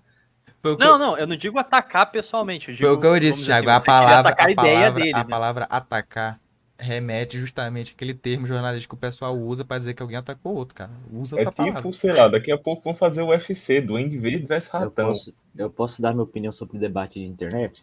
Pode. Você tem que seguir literalmente o teorema do macaco, que é uma teoria sociológica a qual estou desenvolvendo, que consiste no, no seguinte: se macaco quer banana, dê banana para mamaco. É, se, o pessoal tem baixo QI, usa argumento tipo, ah, vi na Wikipédia, vi em meu Face, mandaram para mim no Zap, tem que ser coisa assim, velho. Porque Onde? debate Confia. não leva a nada. Mas Ah, uma peraí, coisa que você o Patrão vai- Nova você falou e é vai- verdade, essa tese. Vocês lembram daquele debate que teve do, do Nando Moura contra o, o O anão lá, o Ferreira. caminha baixinho? É. Pronto, foi O justamente isso, cara. Teve É, um monte foi um de gente dizendo que, que, por exemplo, pelo menos em minha opinião, apesar de eu discordar de quase tudo, que o Nando aí, ó, vamos começar as tretas. Diz, eu acho que aquele debate foi muito mais favorável para ele. O cara tava altamente desequilibrado. E o pessoal achou que o cara ganhou o debate só porque ele ficou doido lá, gritando, com chilique, etc.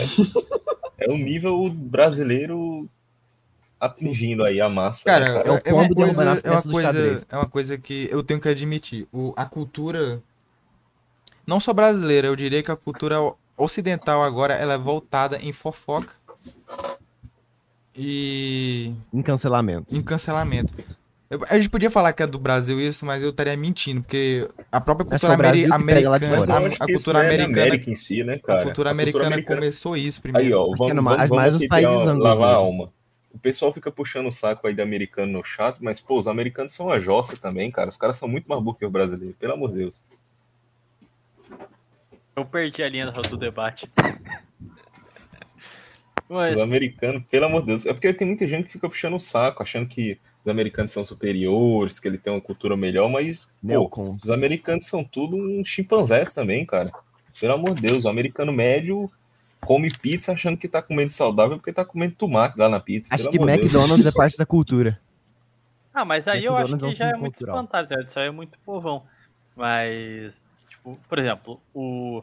Se é você pegar falando, um mapa do mundo e pedir pra qualquer país, vai ser tipo o Thiago perguntando pra ele onde fica cada estado do Brasil. Também. O retrato também do brasileiro, o retrato do, do americano é o South Park, cara, na minha opinião. O South Park ali define o que é o povo americano.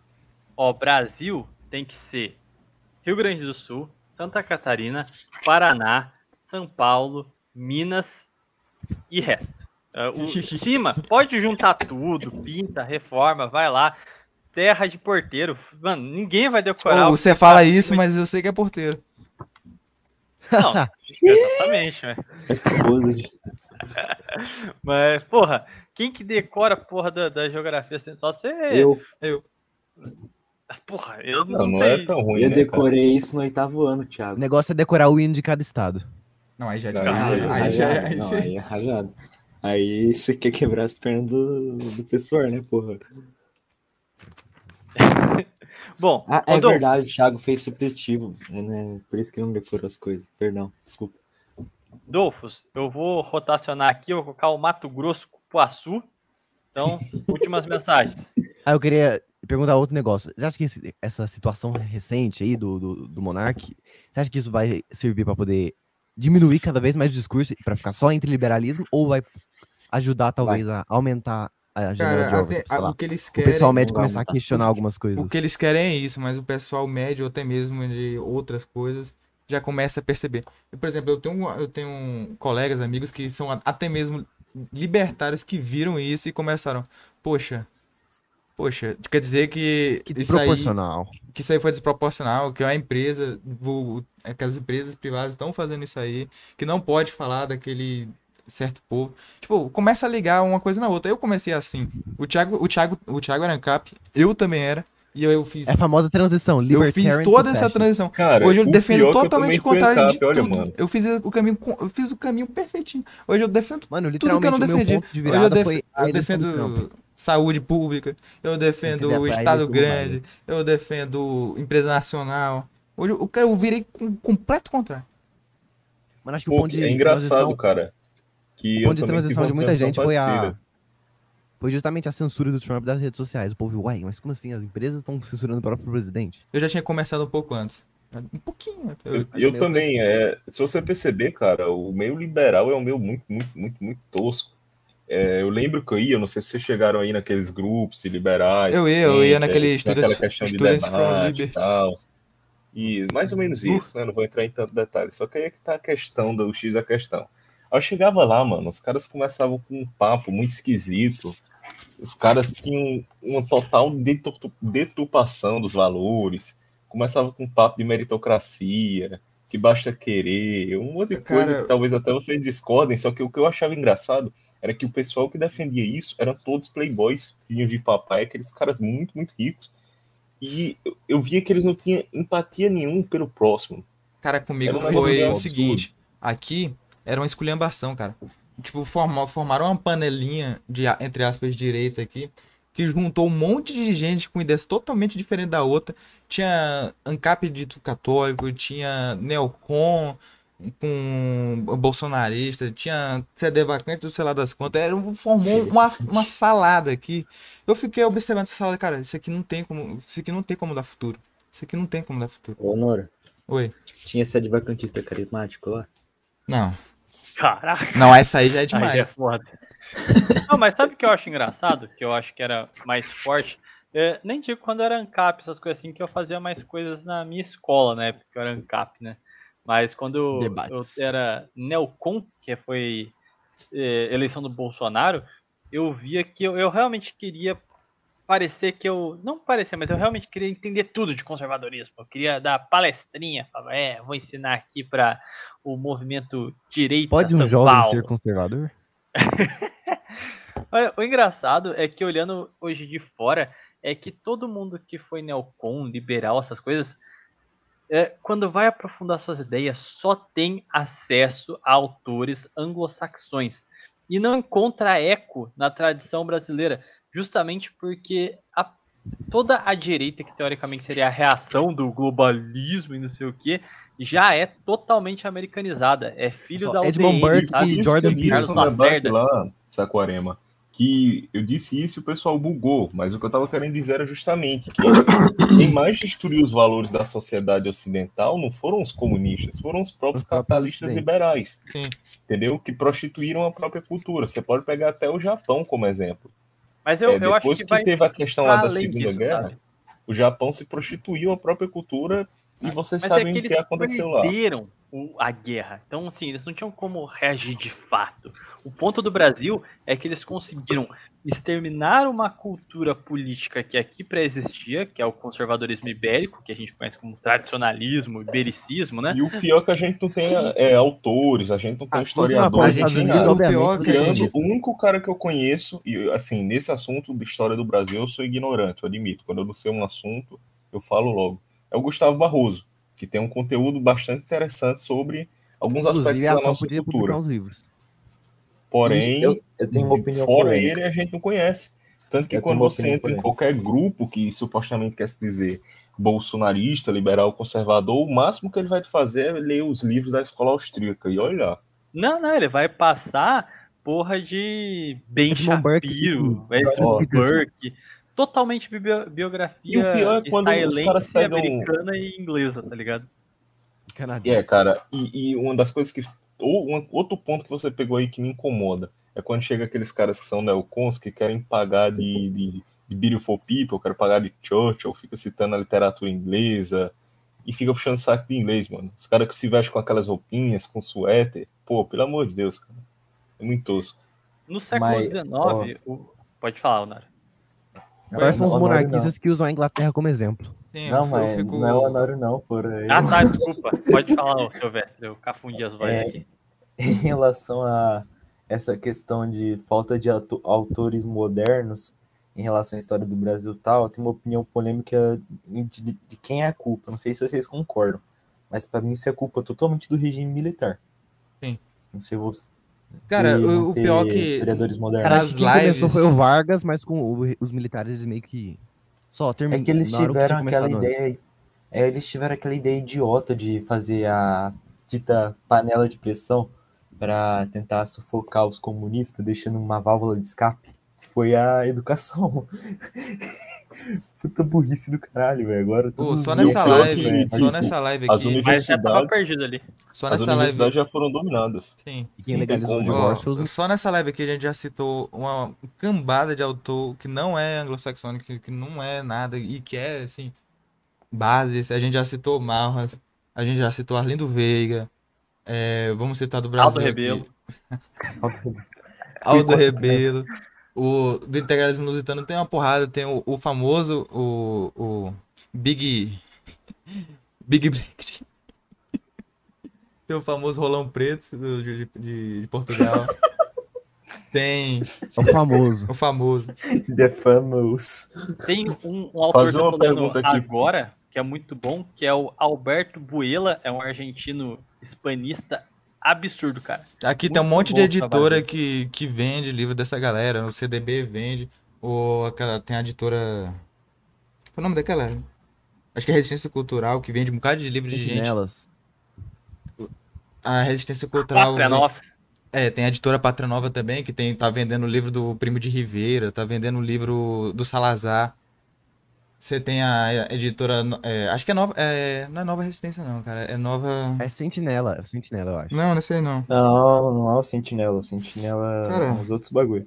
É, acho que é Resistência É. Cultural mesmo que tá vendendo os livros. É resistência cultural. resistência cultural, resistência cultural. Só que parece que eles ficaram falando mal da ação aí. Faz Não parte. sei, que, sei. que, a, que a ação é a cópia, mas não sei também. Faz parte. Cara, o que eu acho engraçado, cara, é que, por exemplo, a gente observa aqui no, na Cal que o, o Honório, ele até saliva pra falar o, do Rolão Preto aqui, né? Nossa, piadas de quinta série. Ô, Respeita meu É macho. famoso, é tá famoso. Vou fazer uma Defamos- pergunta polêmica aqui a todos defamos. vocês, que Pode eu não conheço a maioria de vocês aí.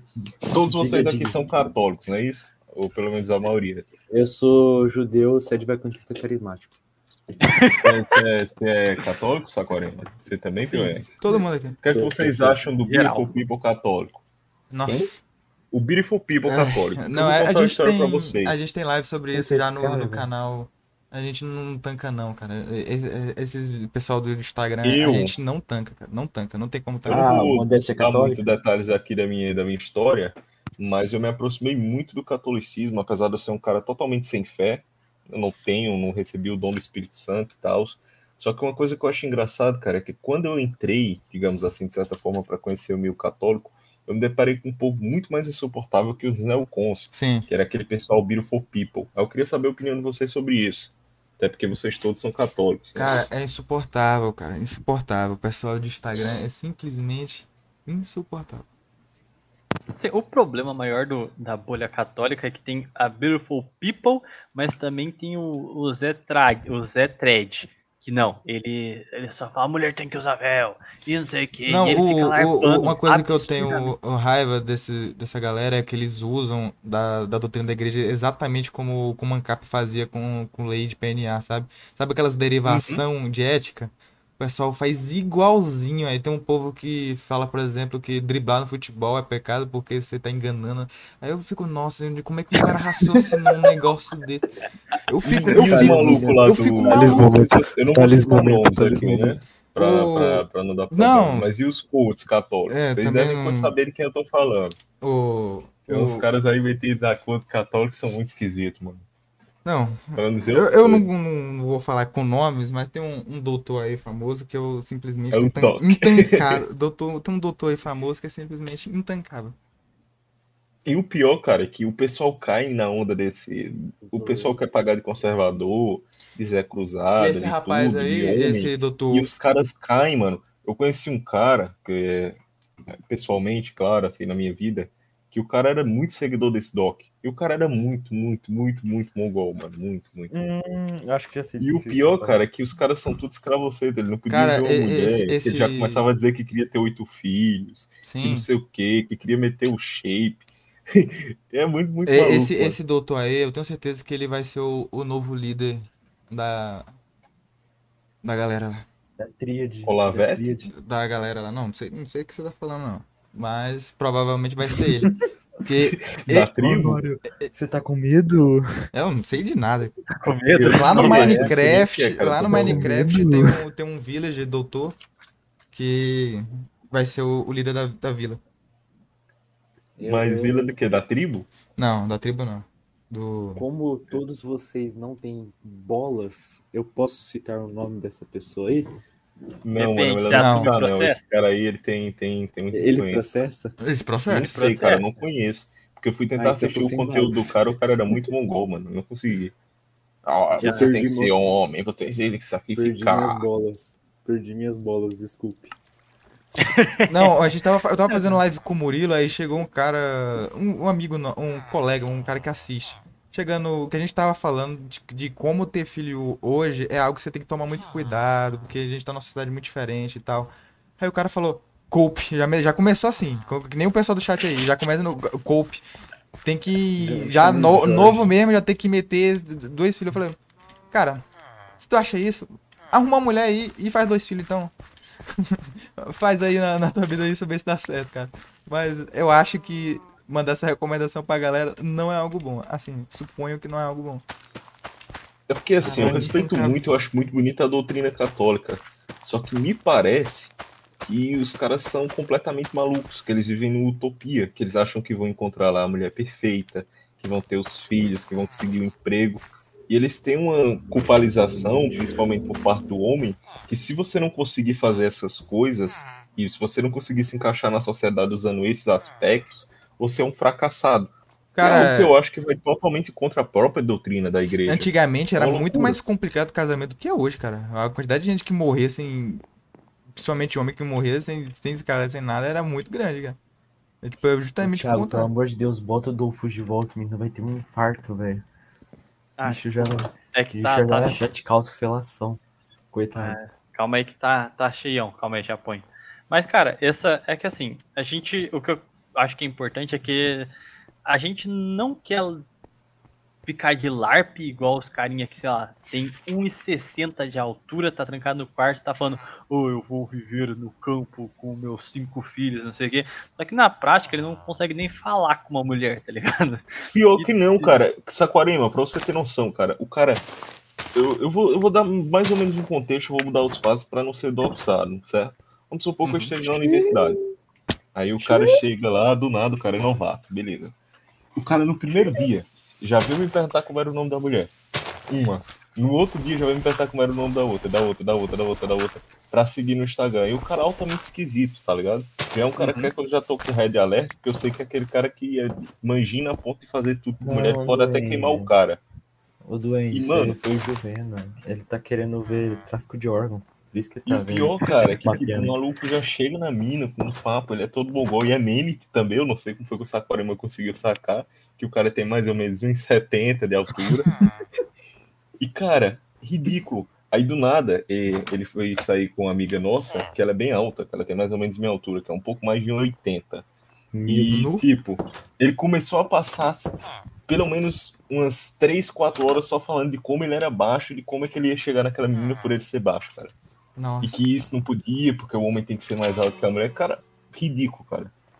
E foi mais uma red flag do que o que é que esses malucos ficam vendo desses cultos católicos aí. Eles simplesmente Não, ficam. Cara, o o, grande o- ponto é Não é. Eu acho muito engraçado, cara, porque- Não é beautiful people, não é nada disso, cara. O catolicismo de verdade, principalmente quando a gente fala no Brasil, é só você olhar para uma pequena cidade, para uma comunidade comum, sabe? Você não precisa ficar se reafirmando tanto. Isso aí é a gente querendo buscar uma identidade que ela própria não tem, entendeu? Ela tenta terceirizar em outras coisas E vai passar, cara. Porque se o cara precisa se esforçar tanto pra dizer que ele é católico e não sei o que. É, Sim, meio que é, é algo que, claro eu, que que eu é, vejo, eu vejo um problema muito sério. Que é o seguinte, o pessoal quer buscar uma forma de buscar uma identidade. E não só isso, de mostrar que é superior aos outros. Então ele escolhe algo. É tipo a galera que era fã do rock ou fã do sei lá o que da onde antigamente, e se achava superior aos outros. Então o pessoal escolhe qualquer religião. Sei lá, até o pe- o pessoal pagão gosta muito disso, pagar superior. O pessoal católico thread adora também. Então o pessoal escolhe um negócio e fala, eu meio que deixa a entender que fala, eu sou superior a você porque eu tomei essa decisão. Você tem visão de norme, você tá na Blue Pill, eu sou Red Pill, eu sou superior a você. O, o pessoal aqui tem muito disso também. O pessoal fala, eu adquiri o E aí, Luiz, conhecimento, eu adquiri o conhecimento, fria, mano, muito boa, muito boa. eu adquiri Até o porque eu tava conhecimento. refletindo aqui que isso fura até a bolha da religião, cara. Porque, por exemplo, a gente vai entrar em outros contextos, e até eu gosto desse contexto, não vou mentir, que todo mundo tem um ponto de blue pill. Por exemplo, entra no contexto lá da guerra de console, que é uma besteira. Mas os caras fazem de tudo, começam a se é, brigar por causa de um pedaço de plástico. É justamente por conta dessa questão da identidade, né? Tal, que a pessoa quer buscar lá, tem aquele instinto tribal de querer estar discutindo com os outros, se dizer superior. Caramba, mano, essa, essa análise que tu fez aí foi muito boa, Piauiense. Sim, e é algo. li- li- tipo, é literalmente gnosticismo. Você tem um conhecimento e você se sente melhor do que os outros por isso. Você pegou aquele conhecimento e você fala: Eu sou iluminado, eu sou superior a vocês por causa disso. Então o pessoal faz isso com Red Pill de relacionamento aí. Fala: Eu vi a Red Pill de que mulher não dá certo, então você aí, o Blue Pill, que vai tomar pensão alimentícia e pensão afetiva, e eu sou superior a você. Aí o pessoal fala, eu sou viking, da religião pagã, sei lá da onde, eu não sou brasileiro, isso aí é problema de vocês brasileiros, eu não me reconheço como brasileiro, mesmo o cara sendo brasileiro, e fala, eu não sou, me reconheço como brasileiro, eu não me sinto brasileiro, Olha aí, olha aí, olha então aí. eu sou coisa. superior a vocês. Cara, assim, Dava até um desculpe. quadro, Atitudes Vira-Latas dos Brasileiros. Aí, ó, sugeri um quadro pra vocês que detestamos. Aí falava você e o Saquarema sobre isso. Sabe aquele pessoal que, sei lá, pra- até por alguma razão, de fato descende de algum povo europeu, só que o cara não tem nada de europeu, que era o Tatra, Tatra, Tatra avô do cara que era, sei lá, alemão. Aí o cara chega, é, mano, meu avô era italiano.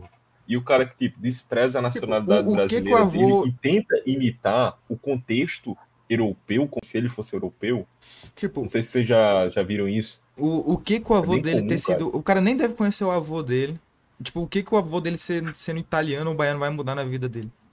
E é muito comum, cara. É muito comum. Até mesmo no meio dos jogos aí, que os jogos, eu não sei que puxação de saco é que- essa que os caras têm com o europeu, cara. Cara, Parece porque é que o os caras não seguinte, podem é ver o o- europeu, os caras o cara procuram, procuram a forma de se achar superior aos outros, porque a vida provavelmente. Ele não sabe lidar com a vida dele. Tipo, ele não. Ele olha ao redor dele, ele tem que se apegar a alguma coisa pra ele se sentir melhor do que os outros, sabe? Só um pouquinho, é aquilo que faz ele viver, sabe? Aquela coisa, pô, Olha eu aí, sou aí, melhor ó. do que os outros, eu vivo o por causa disso. aqui no comentário, fez um comentário interessante, que isso aqui eu já ouvi muito também. Quando eu nasci, eu era bem branquinho. Ou então aquele copo em que chega o pessoal lá que, sei lá, não, mas nas férias, quando eu não saio de casa, eu fico branco. Vocês já ouviram esse tipo, de Tipo, coisa? sim, mesmo se for verdade, o que que vai mudar na Tipo, o que que muda? Pois Tipo, é, mano. na é hora que ele tá surreal. lá é, fazendo as tarefas diárias dele, vai mudar alguma coisa pra ele isso aí?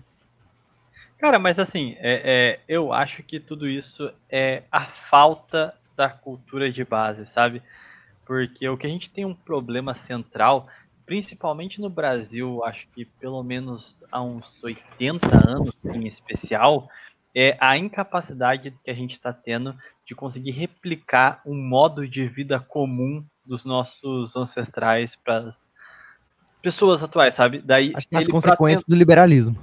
Sim. Exato, o êxodo rural e tudo isso provocou, principalmente quando a gente olha para as massas um pouco mais de classe média, classe baixa, é lógico, as classes mais altas vão ser corrompidas justamente pelo materialismo, mas as classes mais baixas a gente vê que eles foram retirados da, de onde seus ancestrais viviam. Então a gente pega, por exemplo, o nordestino. Eu mesmo, minha família é do Ceará, de, Na- de, Natal, eles vieram de lá para São Paulo.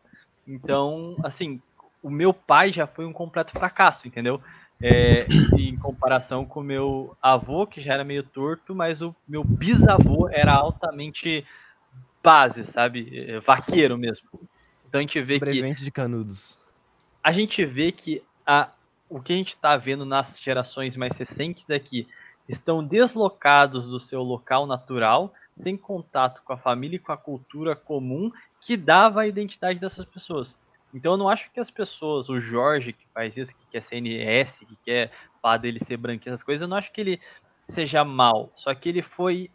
Impediram ele de ter a sua verdadeira cultura, então ele tenta preencher isso com qualquer merda que ele ache muito relevante na internet, sabe? Ele acha que a Red Pill vai substituir isso que retiraram dele, que é a sua identidade. Que é a única Ele coisa descobre, que descobre que tem devia- 1% de sangue europeu Sim. e já transforma isso na E outra coisa, dele. É, o, algo que você já ganhou com você quando você nasceu, não é, é algo que você pode até se orgulhar. Você fala, nossa, eu sou muito feliz por ter, ter isso quando eu nasci. Essa característica é, física ou material que a sua família tem. Mas nada disso você conquistou, cara. Não é algo tipo, você tem que falar com muito mais afinco e defender muito mais afinco aquilo que você quer conquistar, aquilo que você conquistou.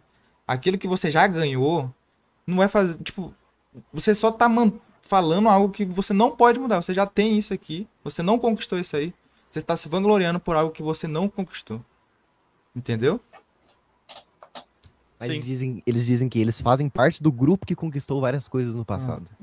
Você ainda não fez por merecer por isso. Antigamente, por exemplo, o tinha essas coisas até na hierarquia antigamente os caras tinham que provar. Em Portugal você só virava cavaleiro depois que era testado em combate. Se você não fosse para uma guerra e lutasse uma guerra, você não virava cavaleiro, você não era nobre até você ir numa guerra e se fuder lá.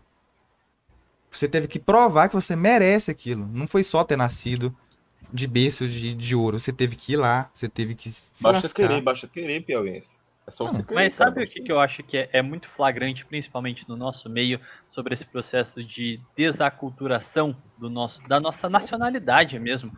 Quando a gente fala da prole, então todos nós fomos crianças. O que, que é a prole?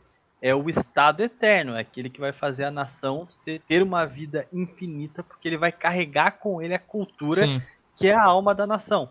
O grande ponto que eu acho que é o grande veneno, por exemplo, no nosso meio, é quando o cara vem, por exemplo, com ideias, ah, eu sou o negro, essas porcarias assim, e ele começa a falar, não, porque os germânicos adoravam isso, aquilo, aquilo.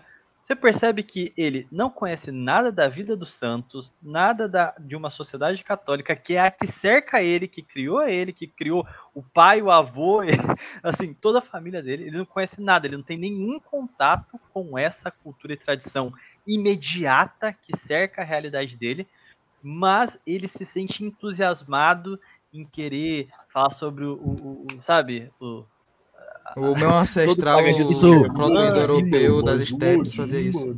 Isso também vale para as. Ah, somos as bruxas que vocês não conseguiram queimar. Sim, é a mesma coisa. Exatamente, Não, cara. mas aí é o- o, o- ainda. O tá modo de pensar do, do nosso público da Red Pill às vezes é muito parecido com os progressistas, o pessoal não percebe. Eles falam literalmente a mesma coisa.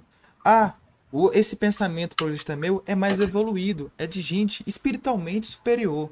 Ah, isso que eu tô falando aqui é um conhecimento que vocês ainda não adquiriram. É a mesma, é a mesma coisa. Se você faz tal coisa, você é um degenerado. É, e pra eles você não é alguém evoluído ainda. É a mesma coisa. Mesma coisa. Você não passou Todos os Jorge que vocês não conseguiram queimar.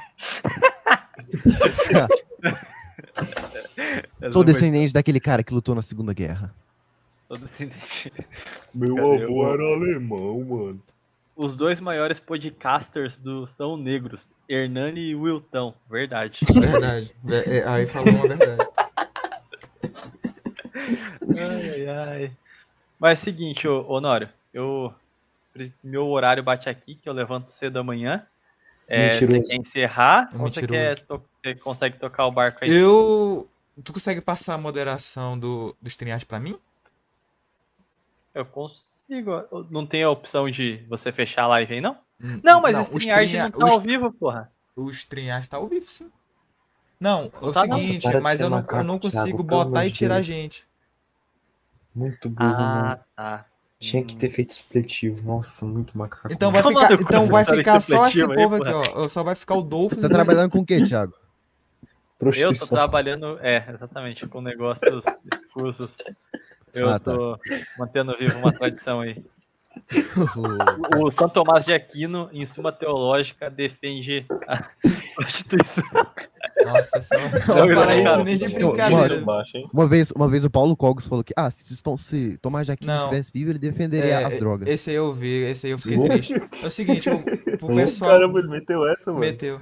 Meteu É, essa. Foi lá no Brasil São Paralelo. Tomás de No Aquino, paralelo. fechadão com a pior é que eu gosto muito do Paulo Cogs, cara. Cara, Na eu, eu gostava Paulo muito eu dele, mas muito tipo, lúcido. não tem como tancar Só mais. que, pelo amor de Deus, tem hora que ele fala uma merda. que- Seguinte, eu vou Mas eu mandar, gosto eu vou mandar cara. no chat privado aqui outro link do StreamYard que eu vou ter moderamento. Bom, então a gente-. A gente entra Como aqui no vocês teu não canal, vão né, a minha. Calma aí, gente. Como vocês não vão poder ter minha despedida no final, vou adiantar aqui. Beijinho, beijinho, cascudo em mim. Ó, não como bordão não, viado. Não, não, eu tô despedindo ô, você. ô, Thiago, ô, Thiago, para. Você tá sendo homofóbico, cara. A gente vai vou denunciar pro seu patrão essa sua atitude. O RH vai Bom. conversar com você, merda. eu peço pra galera Boa, aí, ó. o Duende Verde e o Dolphins, que clica no link aí e, e entre lá. Peraí, deixa eu, deixa eu deixar tô, já- mutado já- lá. já deixa eu deixar mutado lá pra não ficar duplicado por enquanto o áudio. E- Boa noite para todos que não são Tecnologia Jorge. liberal aí. ó. Boa noite para todos que não cultuam deuses pagãos. Boa noite para todos que não web namoram. Boa noite a todos aí. Podia transformar essa na eu vinheta. Transforma, eu pega esse áudio e transforma na vinheta Eu do, do Historinhas do Minecraft. Deixa te Samuel. vi ele ficar tudo em mim, gente. Não, Fiquem com Deus, salve eu estiver Maria e até a próxima. Você tá fudido.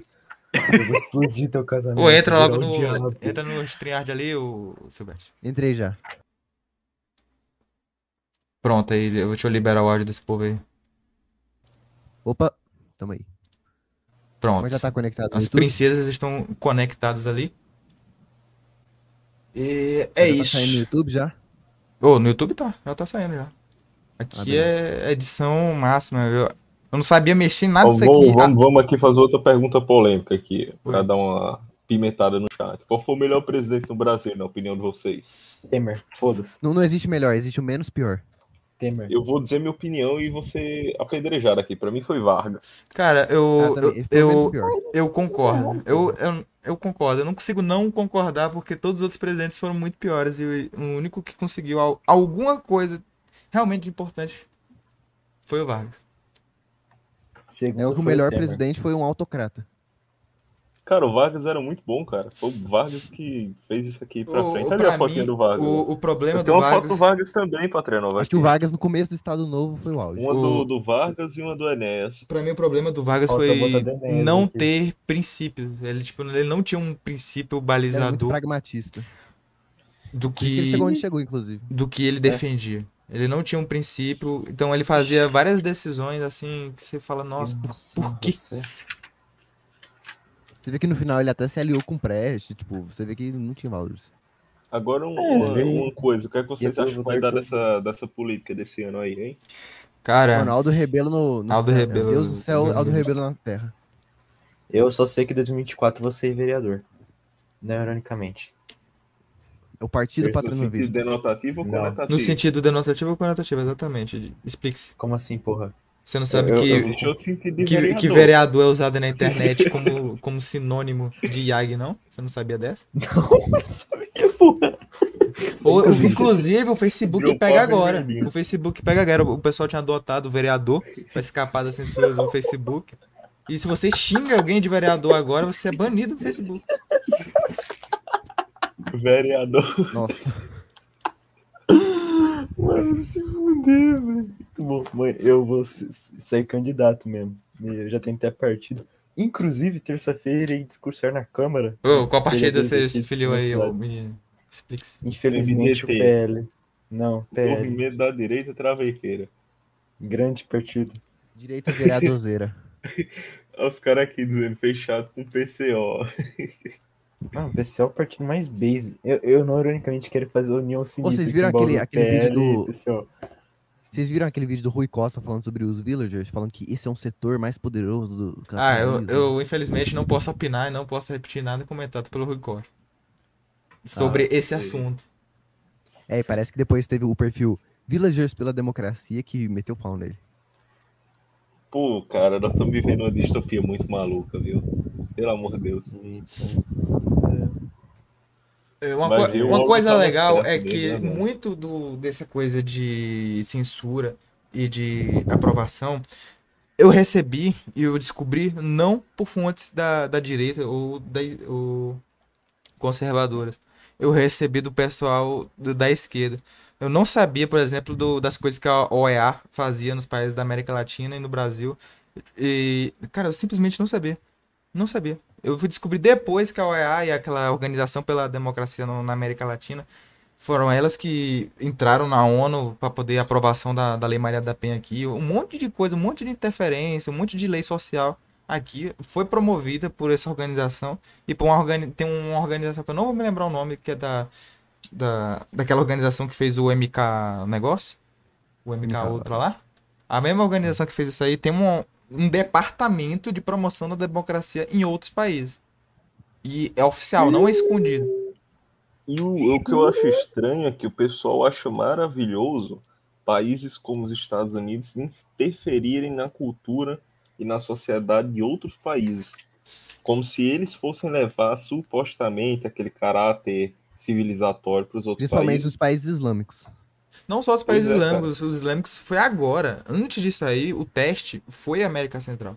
Tanto que e uma das coisas que eu não sei se vocês perceberam, falando aí dessa questão da geopolítica, e vocês podem até explicar melhor que eu estou um pouco muito por fora, que eu peguei um desgosto muito grande por essa parte da política, mas eu achei que o Brasil teve um, um desempenho, digamos assim, melhor agora, quando ele foi visitar a Rússia, do que quando o, o Bonobo foi visitar Sim, o, Trump. o cara, é Trump. porque O é o West tá fumando a me caneta. parece, me parece que os americanos eles Cara. realmente acham que o brasileiro é um pedaço de bosta. E eu não Mas sei se acham, a impressão pô. minha eles acham isso. O, o que eu mais fico altamente Não impressionado. só os mas- brasileiros, mas como todos os latinos. Me parece que o, o Putin e a Rússia tratou muito Ó, bem a gente. cara. Isso, Tratou isso é meio que bastante histórico. a gente que Isso é meio que Os histórico. Estados cara. Unidos Posso dar uma não palestrinha? tratou. De, uma de palestrinha? Diga, diga aí, Jorge. É que o, o ethos americano se dá através do destino manifesto com o qual os Estados Unidos foi é, fundado, que é o que eles acreditam, da, advindo da teoria calvinista, que foram os pais fundadores dos Estados Unidos e que eles são, tipo, uma, entre aspas, raça superior, e por isso eles deveriam levar o desenvolvimento e civilização aos povos selvagens, que é tudo mais da, da macacosfera. Foi o que eu Então, falei. tipo- Eles adquiriram conhecimento da gnose, eles acham superior, eles têm que espalhar pro, pelo resto do Sim. mundo. Eles que têm que fazer a, a casta baixa do mundo, que não é iluminada, É. a descobrir. E o que eles escolheram foi o quê? É, democracia, o sistema econômico liberal, o livre comércio. Uhum. Todo esse negócio aí foram eles. Exato. Aí você vê justamente esses neocons que se dizem contra o globalismo, eles defendem justamente isso. Cara, sim, no neocon final sim. é a pior coisa que existe. E o pior é que quase que eu caí nessa arapuca do Neocon. A sorte, por mais irônico que pareça, é que eu sempre achei muito estranho o pessoal e acabei virando ANCAP na época. Fiz o Eu Ah, eu fiz, contra eu ele, fiz né, um- Eu só lembro daquele meme, tá ligado? Do, do liberal conservador. Eu fiz uma viagem completa que comecei em trabalhismo, fui pra Ancap e terminei aqui. Foi foi uma viagem assim. Eu top não, show. ironicamente, eu não, ironicamente, comecei a mexer com política por causa de aula de ideologia de gênero que eu tive no ensino fundamental. No ensino fundamental, cara, tu teve aula de Aham. biologia no ensino. Onde já É. tu tá morando, Ô, cara? ô, ô, Duende Verde, deixa eu te falar, deixa eu te assim, falar. Essa geração, quatro anos, a partir de agora, deixa eu falar uma coisa importante pra vocês, ouvintes. A partir de agora, todas as gerações que vão vir, teve a educação completa de 2002 pra frente. Então, a partir de hoje vai ser a galera que come- completou 18 anos em 2002 e pegou toda a educação do governo Lula pra frente. Eu nasci em fui, eu 2002, fui, você Eu peguei. eu fui Esse conhecer. ideologia de gênero aí no estado de vocês já tá tão avançado Tá, assim, tá andando muito. nas aulas. Eu fiquei, surpre... eu fiquei surpreso. Eu tenho contato com gente de classe C e média, então eu me balizo por eles, porque geralmente é eles que vão ser os futuros, as pessoas que vão gerir a sociedade no futuro. Não vai ser gente do, do, do- geralmente não é do chão, geralmente é pessoal da classe média que se elege tendo uma validação da, da elite de verdade. E eu, uma coisa que eu percebi, esse pessoal quatro anos mais novo que eu, de 18 anos por aí. Eu fui observar uma conversa deles, é tudo sobre.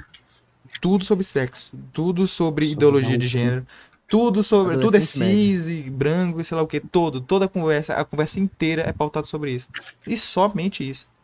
Todo mundo A de cu- 18 cultura anos pop, pra baixo. Cara, é isso. Essa conversa me deu um gatilho muito ruim, cara, que eu tava na universidade, aí tava conversando com o pessoal e tal, e tinha uma gordinha, né, que é, começou, cara, aí eu vou ser cancelado, vai ficar, era melhor ter ficado quieto, mas começou a falar, Mas... e ela tava zoando, porque eu sou um cara que eu gosto muito de brincar, tirar onda e tal, só zoando, zoando, zoando.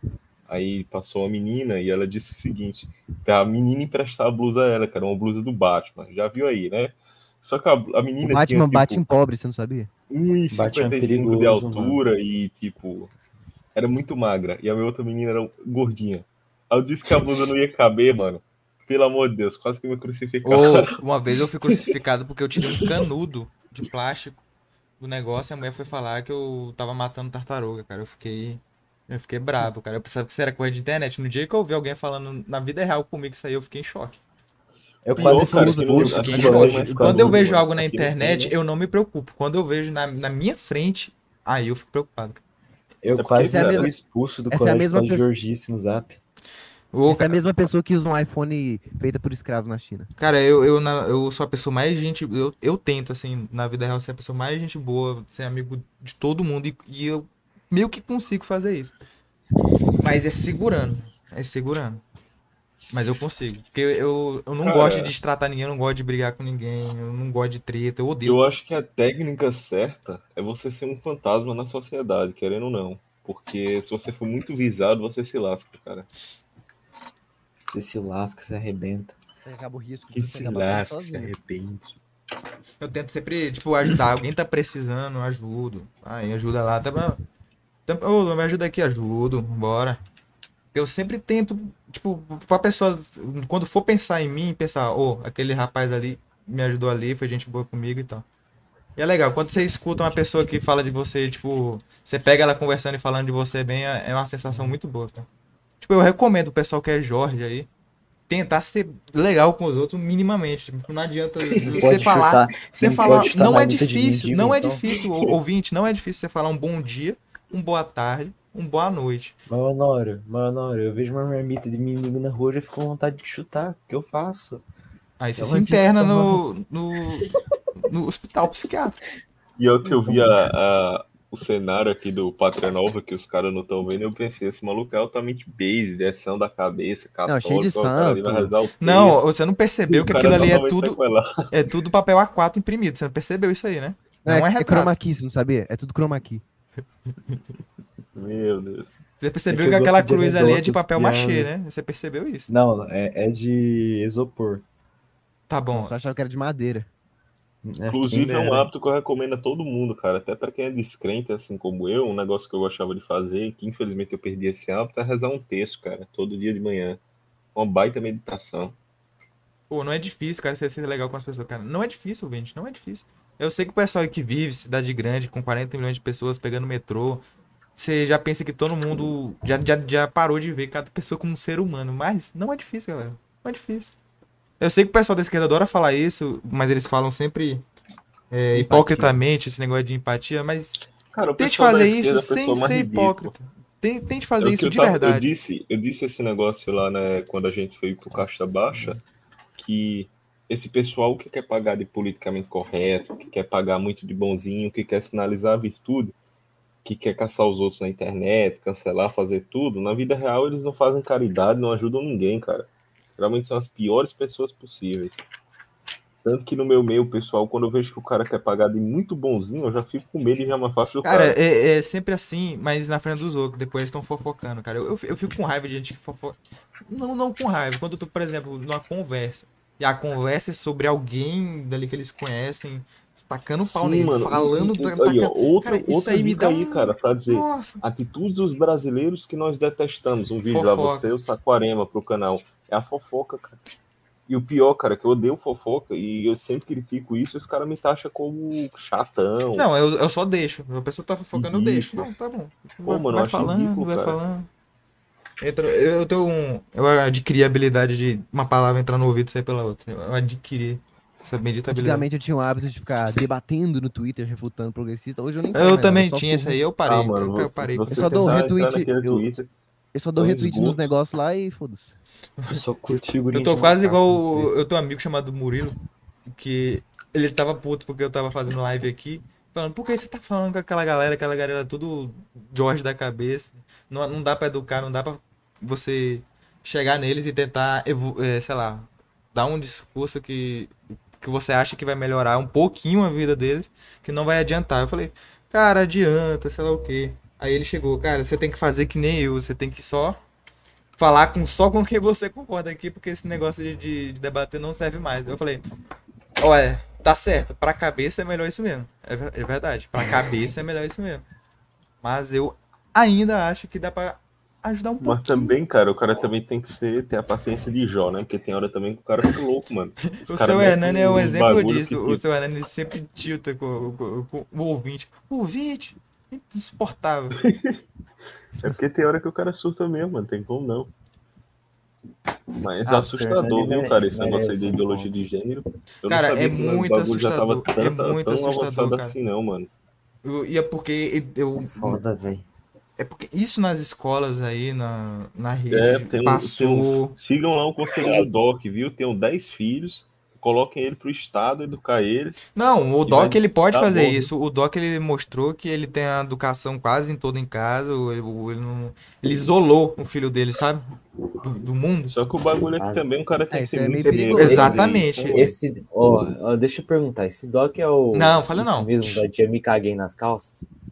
É esse maluco mesmo. Ah, tá. Só que isso aí, É isso aí, isso aí tem o risco do filho crescer e ficar se rebelando contra os pais. Pior, mano, já pensou o filho dele entrando, é, meu pai é, é- meu pai é Black Pill, meu pai mete a real. Não, Chega eu, eu quer acho mais fácil. Eu acho mais fácil o filho dele no futuro se revoltar contra isso do que, do que tudo. Cara, é porque no fundo, eu acho que tudo isso é muita aparência, cara. Uma coisa que eu Quando eu vejo esse pessoal que se preocupa muito com a estética, eu já fico muito assustado. Também É acho, cara. estética eu- católica. estética é Eu- algo eu- importante. E, e- e eu não sou hipócrita. Uma das coisas que mais me atraiu pro catolicismo foi aquela estética. Só que se você preza só pela estética e não pelo que está sendo dito ou então pelo que está sendo pregado, fica um negócio meio esquisito. Sim, pelos princípios. É estética vazia. Estética Só o que eu estética. conheço é isso, cara. Eu comecei a estudar sobre o catolicismo, mas quando eu me deparei com o Beautiful People católico, pelo amor de Deus, cara, eu quase surtei. Os caras são muito mongol. É insuportável. Imagina se essas pessoas estivessem no poder. Insuportável, não, não dá não. Dá não. Ca- Cara, é estranho pra caramba, tá ligado? Pior que eu já falei Muito que, o, que se o Doc se candidata, ele ganha. Porque o cara tem, ele tem carisma. Não. Ele é tem- meu ele medo, tem cara? É carisma, ó. Eu acho- é, sé- é sério, é sério, Vinícius. Ele tem carisma, ele sabe falar bem, ele tem é estética ele é pra um ser eleito, ele é um cara inteligente também. pra caramba. Ele consegue É, fazer a cabeça da galera facinho. O cara meteu um tarô católico pra começar. E, Hum. e- e foda-se. E Então- outra É. coisa, agora a, é, a gente tem que perceber uma coisa: a nossa situação social é muito fragilizada, a gente não tem cultura, a gente não tem liberdade de expressão, a gente não tem voz. É, é, já foi dominado toda a questão do discurso, tanto pelos liberais quanto pela questão da esquerda, no geral, e a esquerda liberal em si, porque a esquerda marxista, que eu gosto e que eu respeito muito, infelizmente morreu também. E você se pergunta, cara, o que é que vai sobrar dessa galera aí? Nada. Ó, e eu, e eu posso. Eu, eu não quero. O debate político vai ficar distribuidor- só entre esquerda liberal e direita liberal. Não, ó, não E- quero dropar preto pílulas. Não quero ser o que dê notícia ruim. Black Pilado. Mas eu acho.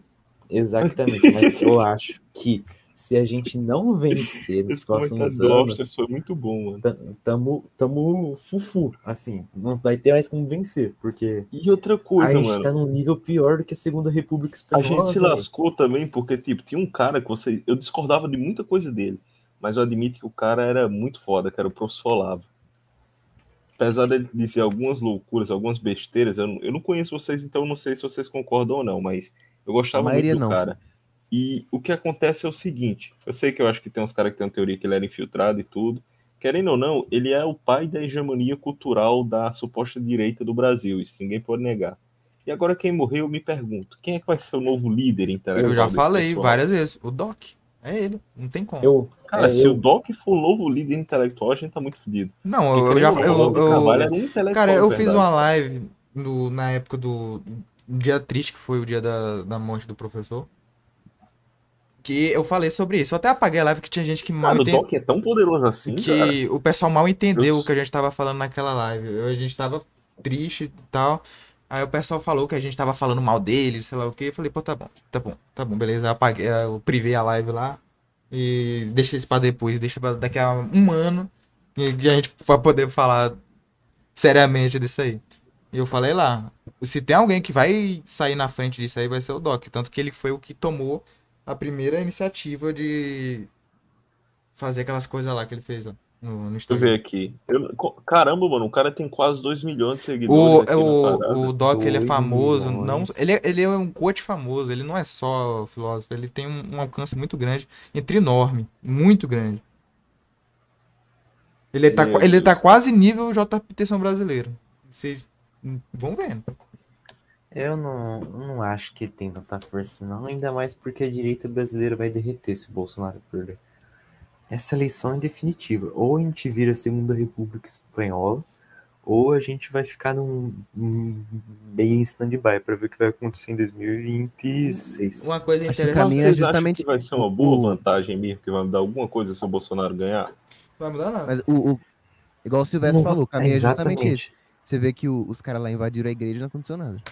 Isso aí, Exato, pelo mano. menos, o, o Biruliro foi lá no MPF fazer alguma coisa. Mas eu, não- eu não sei. Olha, o, o brasileiro tem outro problema. caras? Não teve. O brasileiro tem outro problema que ele é muito. Como eu vou falar? Pacífico. Pacífico demais. Exato. Muito É, pacífico é per- demais. Ele vai tentar resolver na justiça, fazer tudo no via legal. Eu não sei quanto tempo vai durar isso. Eu não sei se é eterno, mas eu acho que não Pessoal. dura pra sempre, Também, não. cara. Eu, eu vou ter que sair. É tipo, Posso dar minhas últimas palavras? Pode. É, primeiramente, beijinho, beijinho pra todos. É, estou despedindo aqui que eu tenho que levar minha avó no jiu-jitsu. O quê? E tenho que levar minha avó no jiu-jitsu. Nossa. E Nossa, mano. Peraí, peraí, peraí. Não tem outra justificativa melhor não pra você, você, você, você ir embora, não? Inventa aí uma tá melhor. bom, é, deixa eu Diz que vai fumar, diz é. que vai alguma coisa aí, cara. Eu, eu vou fumar pedrinha de crack, então. Pois É, pronto. Essa aí eu aceito mais, cara. Altamente Levar, a viciado. levar a avó no jiu-jitsu, essa daí não, não- eu não tanquei, É não. colação, é colação de grau dela, pô, vai pegar quarto dan. Mas é, a, viol- a violência resolve tudo. Sempre optem pelas armas se houverem opção.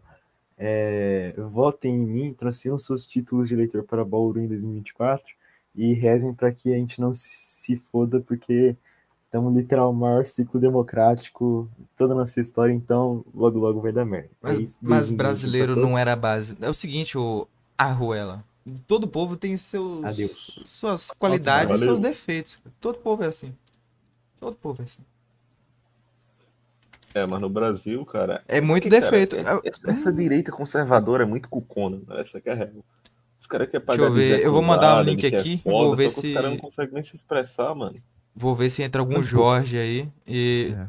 se for Jorge, muito Jorge, não fica. Só, só avisando. Tá as regras aí do Hernani Beach. E é essa aí. Quanto mais Jorge, pior. O que, é que Assim, o- vocês acham dessa, dessas eleições? Você acha que a melhor opção vai ser o Bonobo mesmo, mano? Acho que em Cara. primeiro turno Aldo Rebelo e segundo Bonoro. Ai, cara, eu ainda não tô tancando que eu criei um meme do Rebelo, cara. Puta que pariu. Neuronicamente. Cara, mas Nossa, o, imagina- pior, o- eu gosto do tipo de. tipo, o meu problema com o Aldo Rebelo é que ele não, não conhece os princípios dele, não sei no que, que ele embasa o pensamento dele, eu já falei isso. Só que eu acho o tipo de. a forma do discurso dele a ideal para você passar certas ideias. Ele não fala diretamente as coisas, não é que nem o, Jorge aí que fala. Esse Aldo Rebelo que vocês estão falando, é aquele cara que era ministro da defesa? Sim, do Lula. Cara, eu, eu, porra, eu tô, sou altamente blue pill, que eu não conheço. Não, bem ó, o não, olha isso aqui, olha isso aqui. Luísa Trajano diz que é socialista desde os 10 anos. Quem é a Luísa Trajano mesmo? É a dona da Eu, Magazine Luiza. Sinceramente, cara, eu acho que tanto se o Bolsonaro ganhar quanto se o Lula ganhar, a gente tá muito fodido. Preferia que fosse outra pessoa, qualquer outra. Sim, deixa eu, deixa eu falar sobre, sobre o, Aldo. É, ele tem um tipo de discurso que eu acho o ideal para você pa- fa- passar certas ideias. Não que nem o pessoal Jorge que vai falar assim, o economia, o mundo é controlado pelo aquele povo lá. Ele não fala isso, ele faz aquele discurso que a, antigamente a esquerda nacionalista tem. Eles falam, o sistema financeiro internacional, os banqueiros, os países hegemônicos. Cara, é muito melhor. Tipo, qualquer pessoa que você olhar você falando daquele jeito, Jorge, não vai levar você a sério. Simplesmente não vai levar a sério. Da É forma. você usar a palavra globalismo que você já afasta qualquer pessoa. Sim. Eles, às vezes, eu vejo muito do discurso dessa galera fala, falando a mesma coisa de globalismo sem usar essa palavra. É, tem muito cara aí que, tipo, até trabalhista mesmo fala, ah, o Eu agora tô muito preocupado, porque vocês Ah. falaram da questão lá do DOC, mano. Eu tô imaginando se esse cara fosse presidente aí, fudeu. Eu acho que ele tem capacidade pra isso. Não duvido, não. De se eleger, tem. é, ele tem, cara, se o Bolsonaro ganhou, porque ele não ganharia, né? Porque na época ele tinha um discurso firme e não tinha sido eleito ainda. Pois E é, mano. o, Surra, cara, o, eu votei nele em 2018. Eu votei no, no Bolsonaro. Nas duas. Eu nem tinha, no- eu nem tinha título de eleitor ainda. nos dois turnos. E Eu naquela, eu não me arrependo. Eu não me arrependo de quase nenhuma, des- quase nenhuma decisão que eu tomei na minha Cara, eu não me arrependo de ter votado nele, eu me arrependo de ter feito aquela retaliação, de ter ido brigar. É, isso aí, isso aí, Isso aí é, pô. Eu tenho umas O fotos pior aqui foi do- gente que do- brigou do- com a de uma família. de uma manifestação é, é, bolsonarista, cara, que eu tenho essa foto aqui como queima. Porque se um dia quiser queimar o pessoal, tá todo mundo lá, cara, na porra da foto, que é negócio ridículo. Bolsonaro, acho que o Bolsonaro conseguiu ser pior do que, Eu que tenho, eu Dilma, tenho cara. foto no dia que saiu o, filme do Olavo aqui. E com eu gordinho na época. Foto intancável. Pelo amor de Deus, cara. E agora a direita também tá muito fraca. O pessoal tá muito otimista, Cara, mas o- o pessoal não eles, percebe que eles escolheram. Eles escolheram os piores discursos, as piores formas de, de, de se estabelecer politicamente, geopoliticamente. Eu, eu tô me surpreendendo que eu pensei, quando o Bolsonaro fosse viajar pra Rússia, eu pensei, e agora? E os Estados Unidos ainda quis interferir. Disse, Não, ah, não, sei, vá, mas eu né, fiquei não pensando, e agora? O pessoal que é pró-Bolsonaro e anti-Rússia vai falar o quê? Eles vão ficar do lado do Bolsonaro, eles vão ficar do lado do, do, dos Estados Unidos, ou eles vão inventar um golpe de que o Bolsonaro ele tem que falar com todo mundo mesmo e tá certo. Ou ele não tem que procurar uma aliança, mesmo- uma aliança. É que eles vão criar narrativa. Aí quando eu fui ver a live do. daquele. Como é que eu posso falar? Influencer católico. Que tem um canal aí. O Doc? Não, o Doc não, outro. Que É tem um que. que com Um, um que prometeu um filme sobre teologia da libertação e nunca, Ah. e nunca saiu. Meu com B. Deus. Começa É, eu com sei onde é que, qual foi o filme que ele, que ele fez, né? Mas. É, ele fez uma live, ele fez uma live dizendo que o pessoal que o Putin queria fazer a União Soviética de volta e sei lá o quê. Eu falei, nossa, é sério, pô. Esse E discurso pior, cara, que esse, esse pessoal aí era o mesmo pessoal que alguns anos atrás eu levava Você não sabia que Putin né, trabalhava na KGB? Tipo, eu tento, eu tento não entrar nesse, ne- nesse assunto, pegar um lado. Eu, te- eu, eu entendo o lado da Ucrânia, entendo o lado da Rússia, eu fico, poxa, esse lado aí, nenhum desses nenhum deles vai trazer benefício nenhum pro Brasil. Aí eu vejo um negócio desse e falo, cara, por quê, cara? O, o cara tá me jogando pro outro lado. E tem que ter muito cuidado quando fala desse pessoal, que esse pessoal da direita pessoal gosta de um processa. processinho, Esse né, pessoal mano? processa. Esse as pessoal processa. iniciais de Burger King. Esse pessoal é muito complicado. Eles falam, eles É, defendem, eles, se destruiu, cara. quando eles falam de liberdade de expressão, eles, eles defendem aquela liberdade de expressão irrestrita, mas falar deles é processo. É, o- é, começou com. Eu já ia dizer o nome de um que é o que mais processa todo mundo aqui, mano. Mas já começa por ele, né? Falou dele, ele processa mesmo. Inclusive teve um da esgotosfera que foi até processado por ele aí. Sim. É foda, mano. Mas fudeu, cara. Eu acho que a direita no Brasil de fato morreu de vez e já era. Nem nasceu e já morreu. É, de fato. Porque até o Bolsonaro aí, com as merdas que ele fez, acabou com tudo. é, os, os influencers, digamos assim, da direita estão todo mundo brigado, aí um falando merda, um querendo ser melhor do que o outro. Virou era, fofoca, já- virou fofoca entre eles. Ficou tipo fofoca maromba, fofoca, lá o que, tem a fofoca conservadora aí agora. E outra coisa que teve é a completa banalização do discurso. Tipo, qualquer coisa que você ouse questionar, você já é o negacionista fascista. Não, você é tudo, você, você é socialista, você é comunista, você é E o negacionista. outro lado também é o- mongol. Vamos, vamos ser sinceros, não vamos entrar nesse assunto das picadas aí, porque é bem polêmico. Mas pra mim, na minha humilde opinião, os dois lados são mongol. Os dois, eu também, é eu concordo, picada, eu Tanto concordo. lado da- totalmente doente da picada. Porque eu sou um cara que, digamos, eu, eu tô começando a atuar um pouco na área mais científica, que eu não vou entrar aqui nos detalhes. Só que o que eu percebo é que quem defende demais o bagulho é quem não conhece nada e quem critica também não, não sabe nem o método científico. Também. Aí você fica naquela de, pô, cara, que merda. Eu, pior, eu, eu cara, concordo, que Andy. Eu, eu vejo cada absurdo, eu vejo cada absurdo dos dois lados que eu fico, nossa, poxa vida. Não dá, não dá pra tancar. É, mano.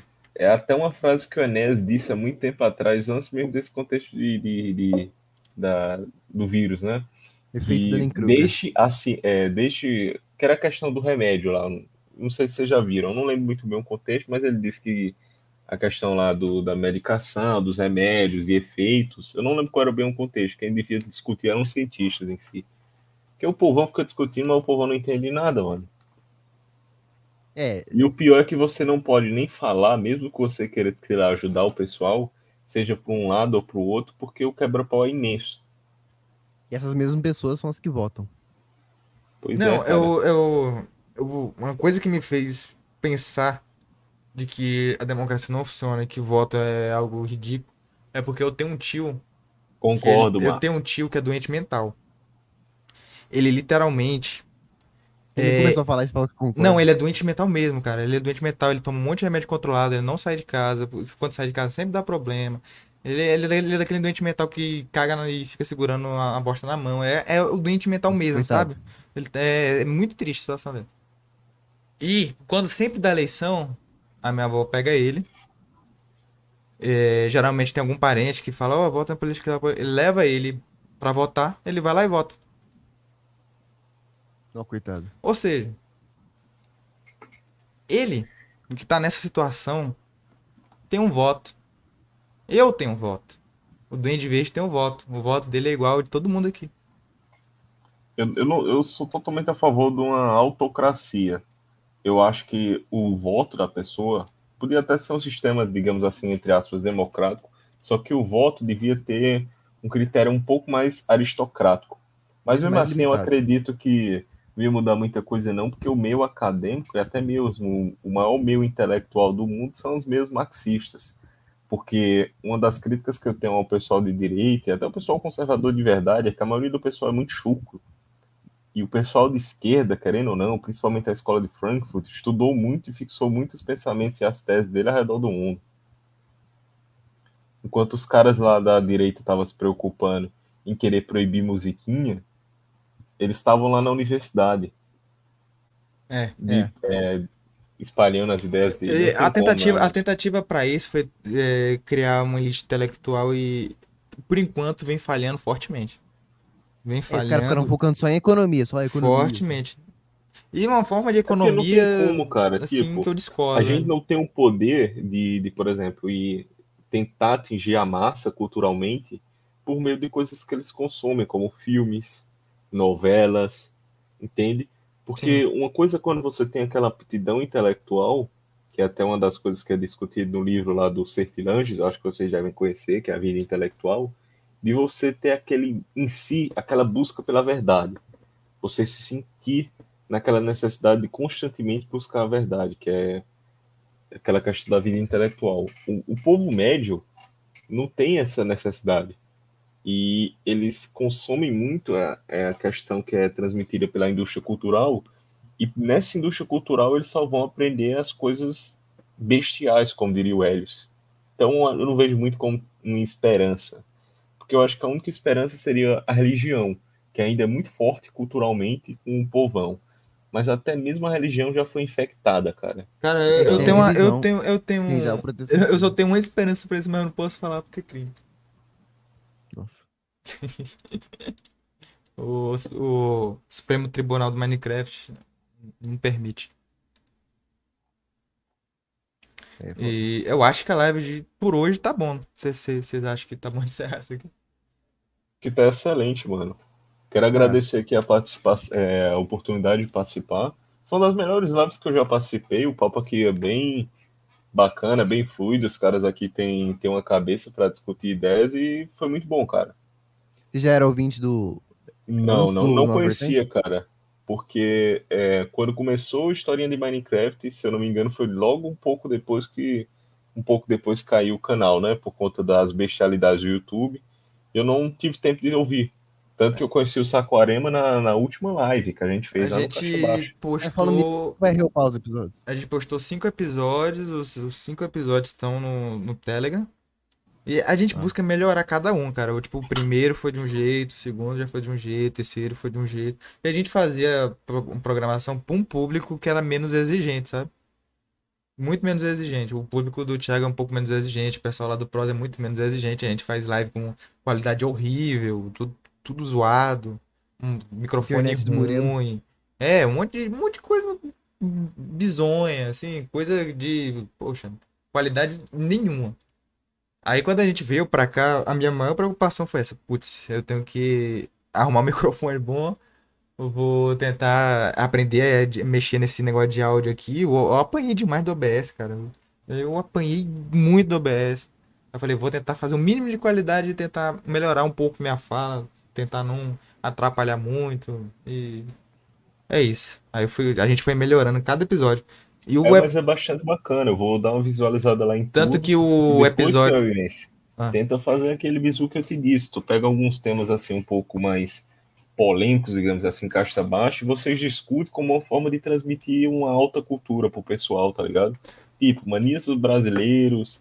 Eu não sei se você tá pegando a ideia. Sim, entendi. Você colocar tipo um bait e através daquele bait, entre aspas, vocês conseguirem é, passar a ideia de vocês pro pessoal. Pra furar um pouco assim o nicho de vocês até um pouco mais. Sim, sim, sim. Que antes a gente tava muito fechado. Eu, eu queria muito vir pra cá, primeiro porque eu gosto muito do seu Hernando, e segundo porque eu queria, tipo, mandar a, a mensagem que, que eu julgo. Julgo isso é importante, o público pode não achar. Pra mais gente. E salve pro Daniel Vinícius, que já flodou. Ó, o pessoal que tá é aí o cara no que mais comentário. floda no chat. O, o- esse indivíduo aí, ele é um indivíduo, o Jorge, entendeu? Ele tem um, um problema É psicológico. Jorge de todos. Além de Jorge é flamenguista, hein? Já não gostei É, dele. que ele floda, É. ele floda no início e floda no final de todas as lives minha. E desse jeito bem aí. O problema do É, historinha é esse Thiago- Paraíba aqui. Olha, desculpe. Qualquer coisa eu, eu peço demissão. Não, o Thiago posta no vídeo, 30 segundos ele já tá lá já. Tá, verdade. Isso é verdade. E é isso aí. Dê, dê, tchau aí, Dolphus. Então, tchau pra vocês, então. Foi bom. Obrigado, né, por ter trazido e é isso.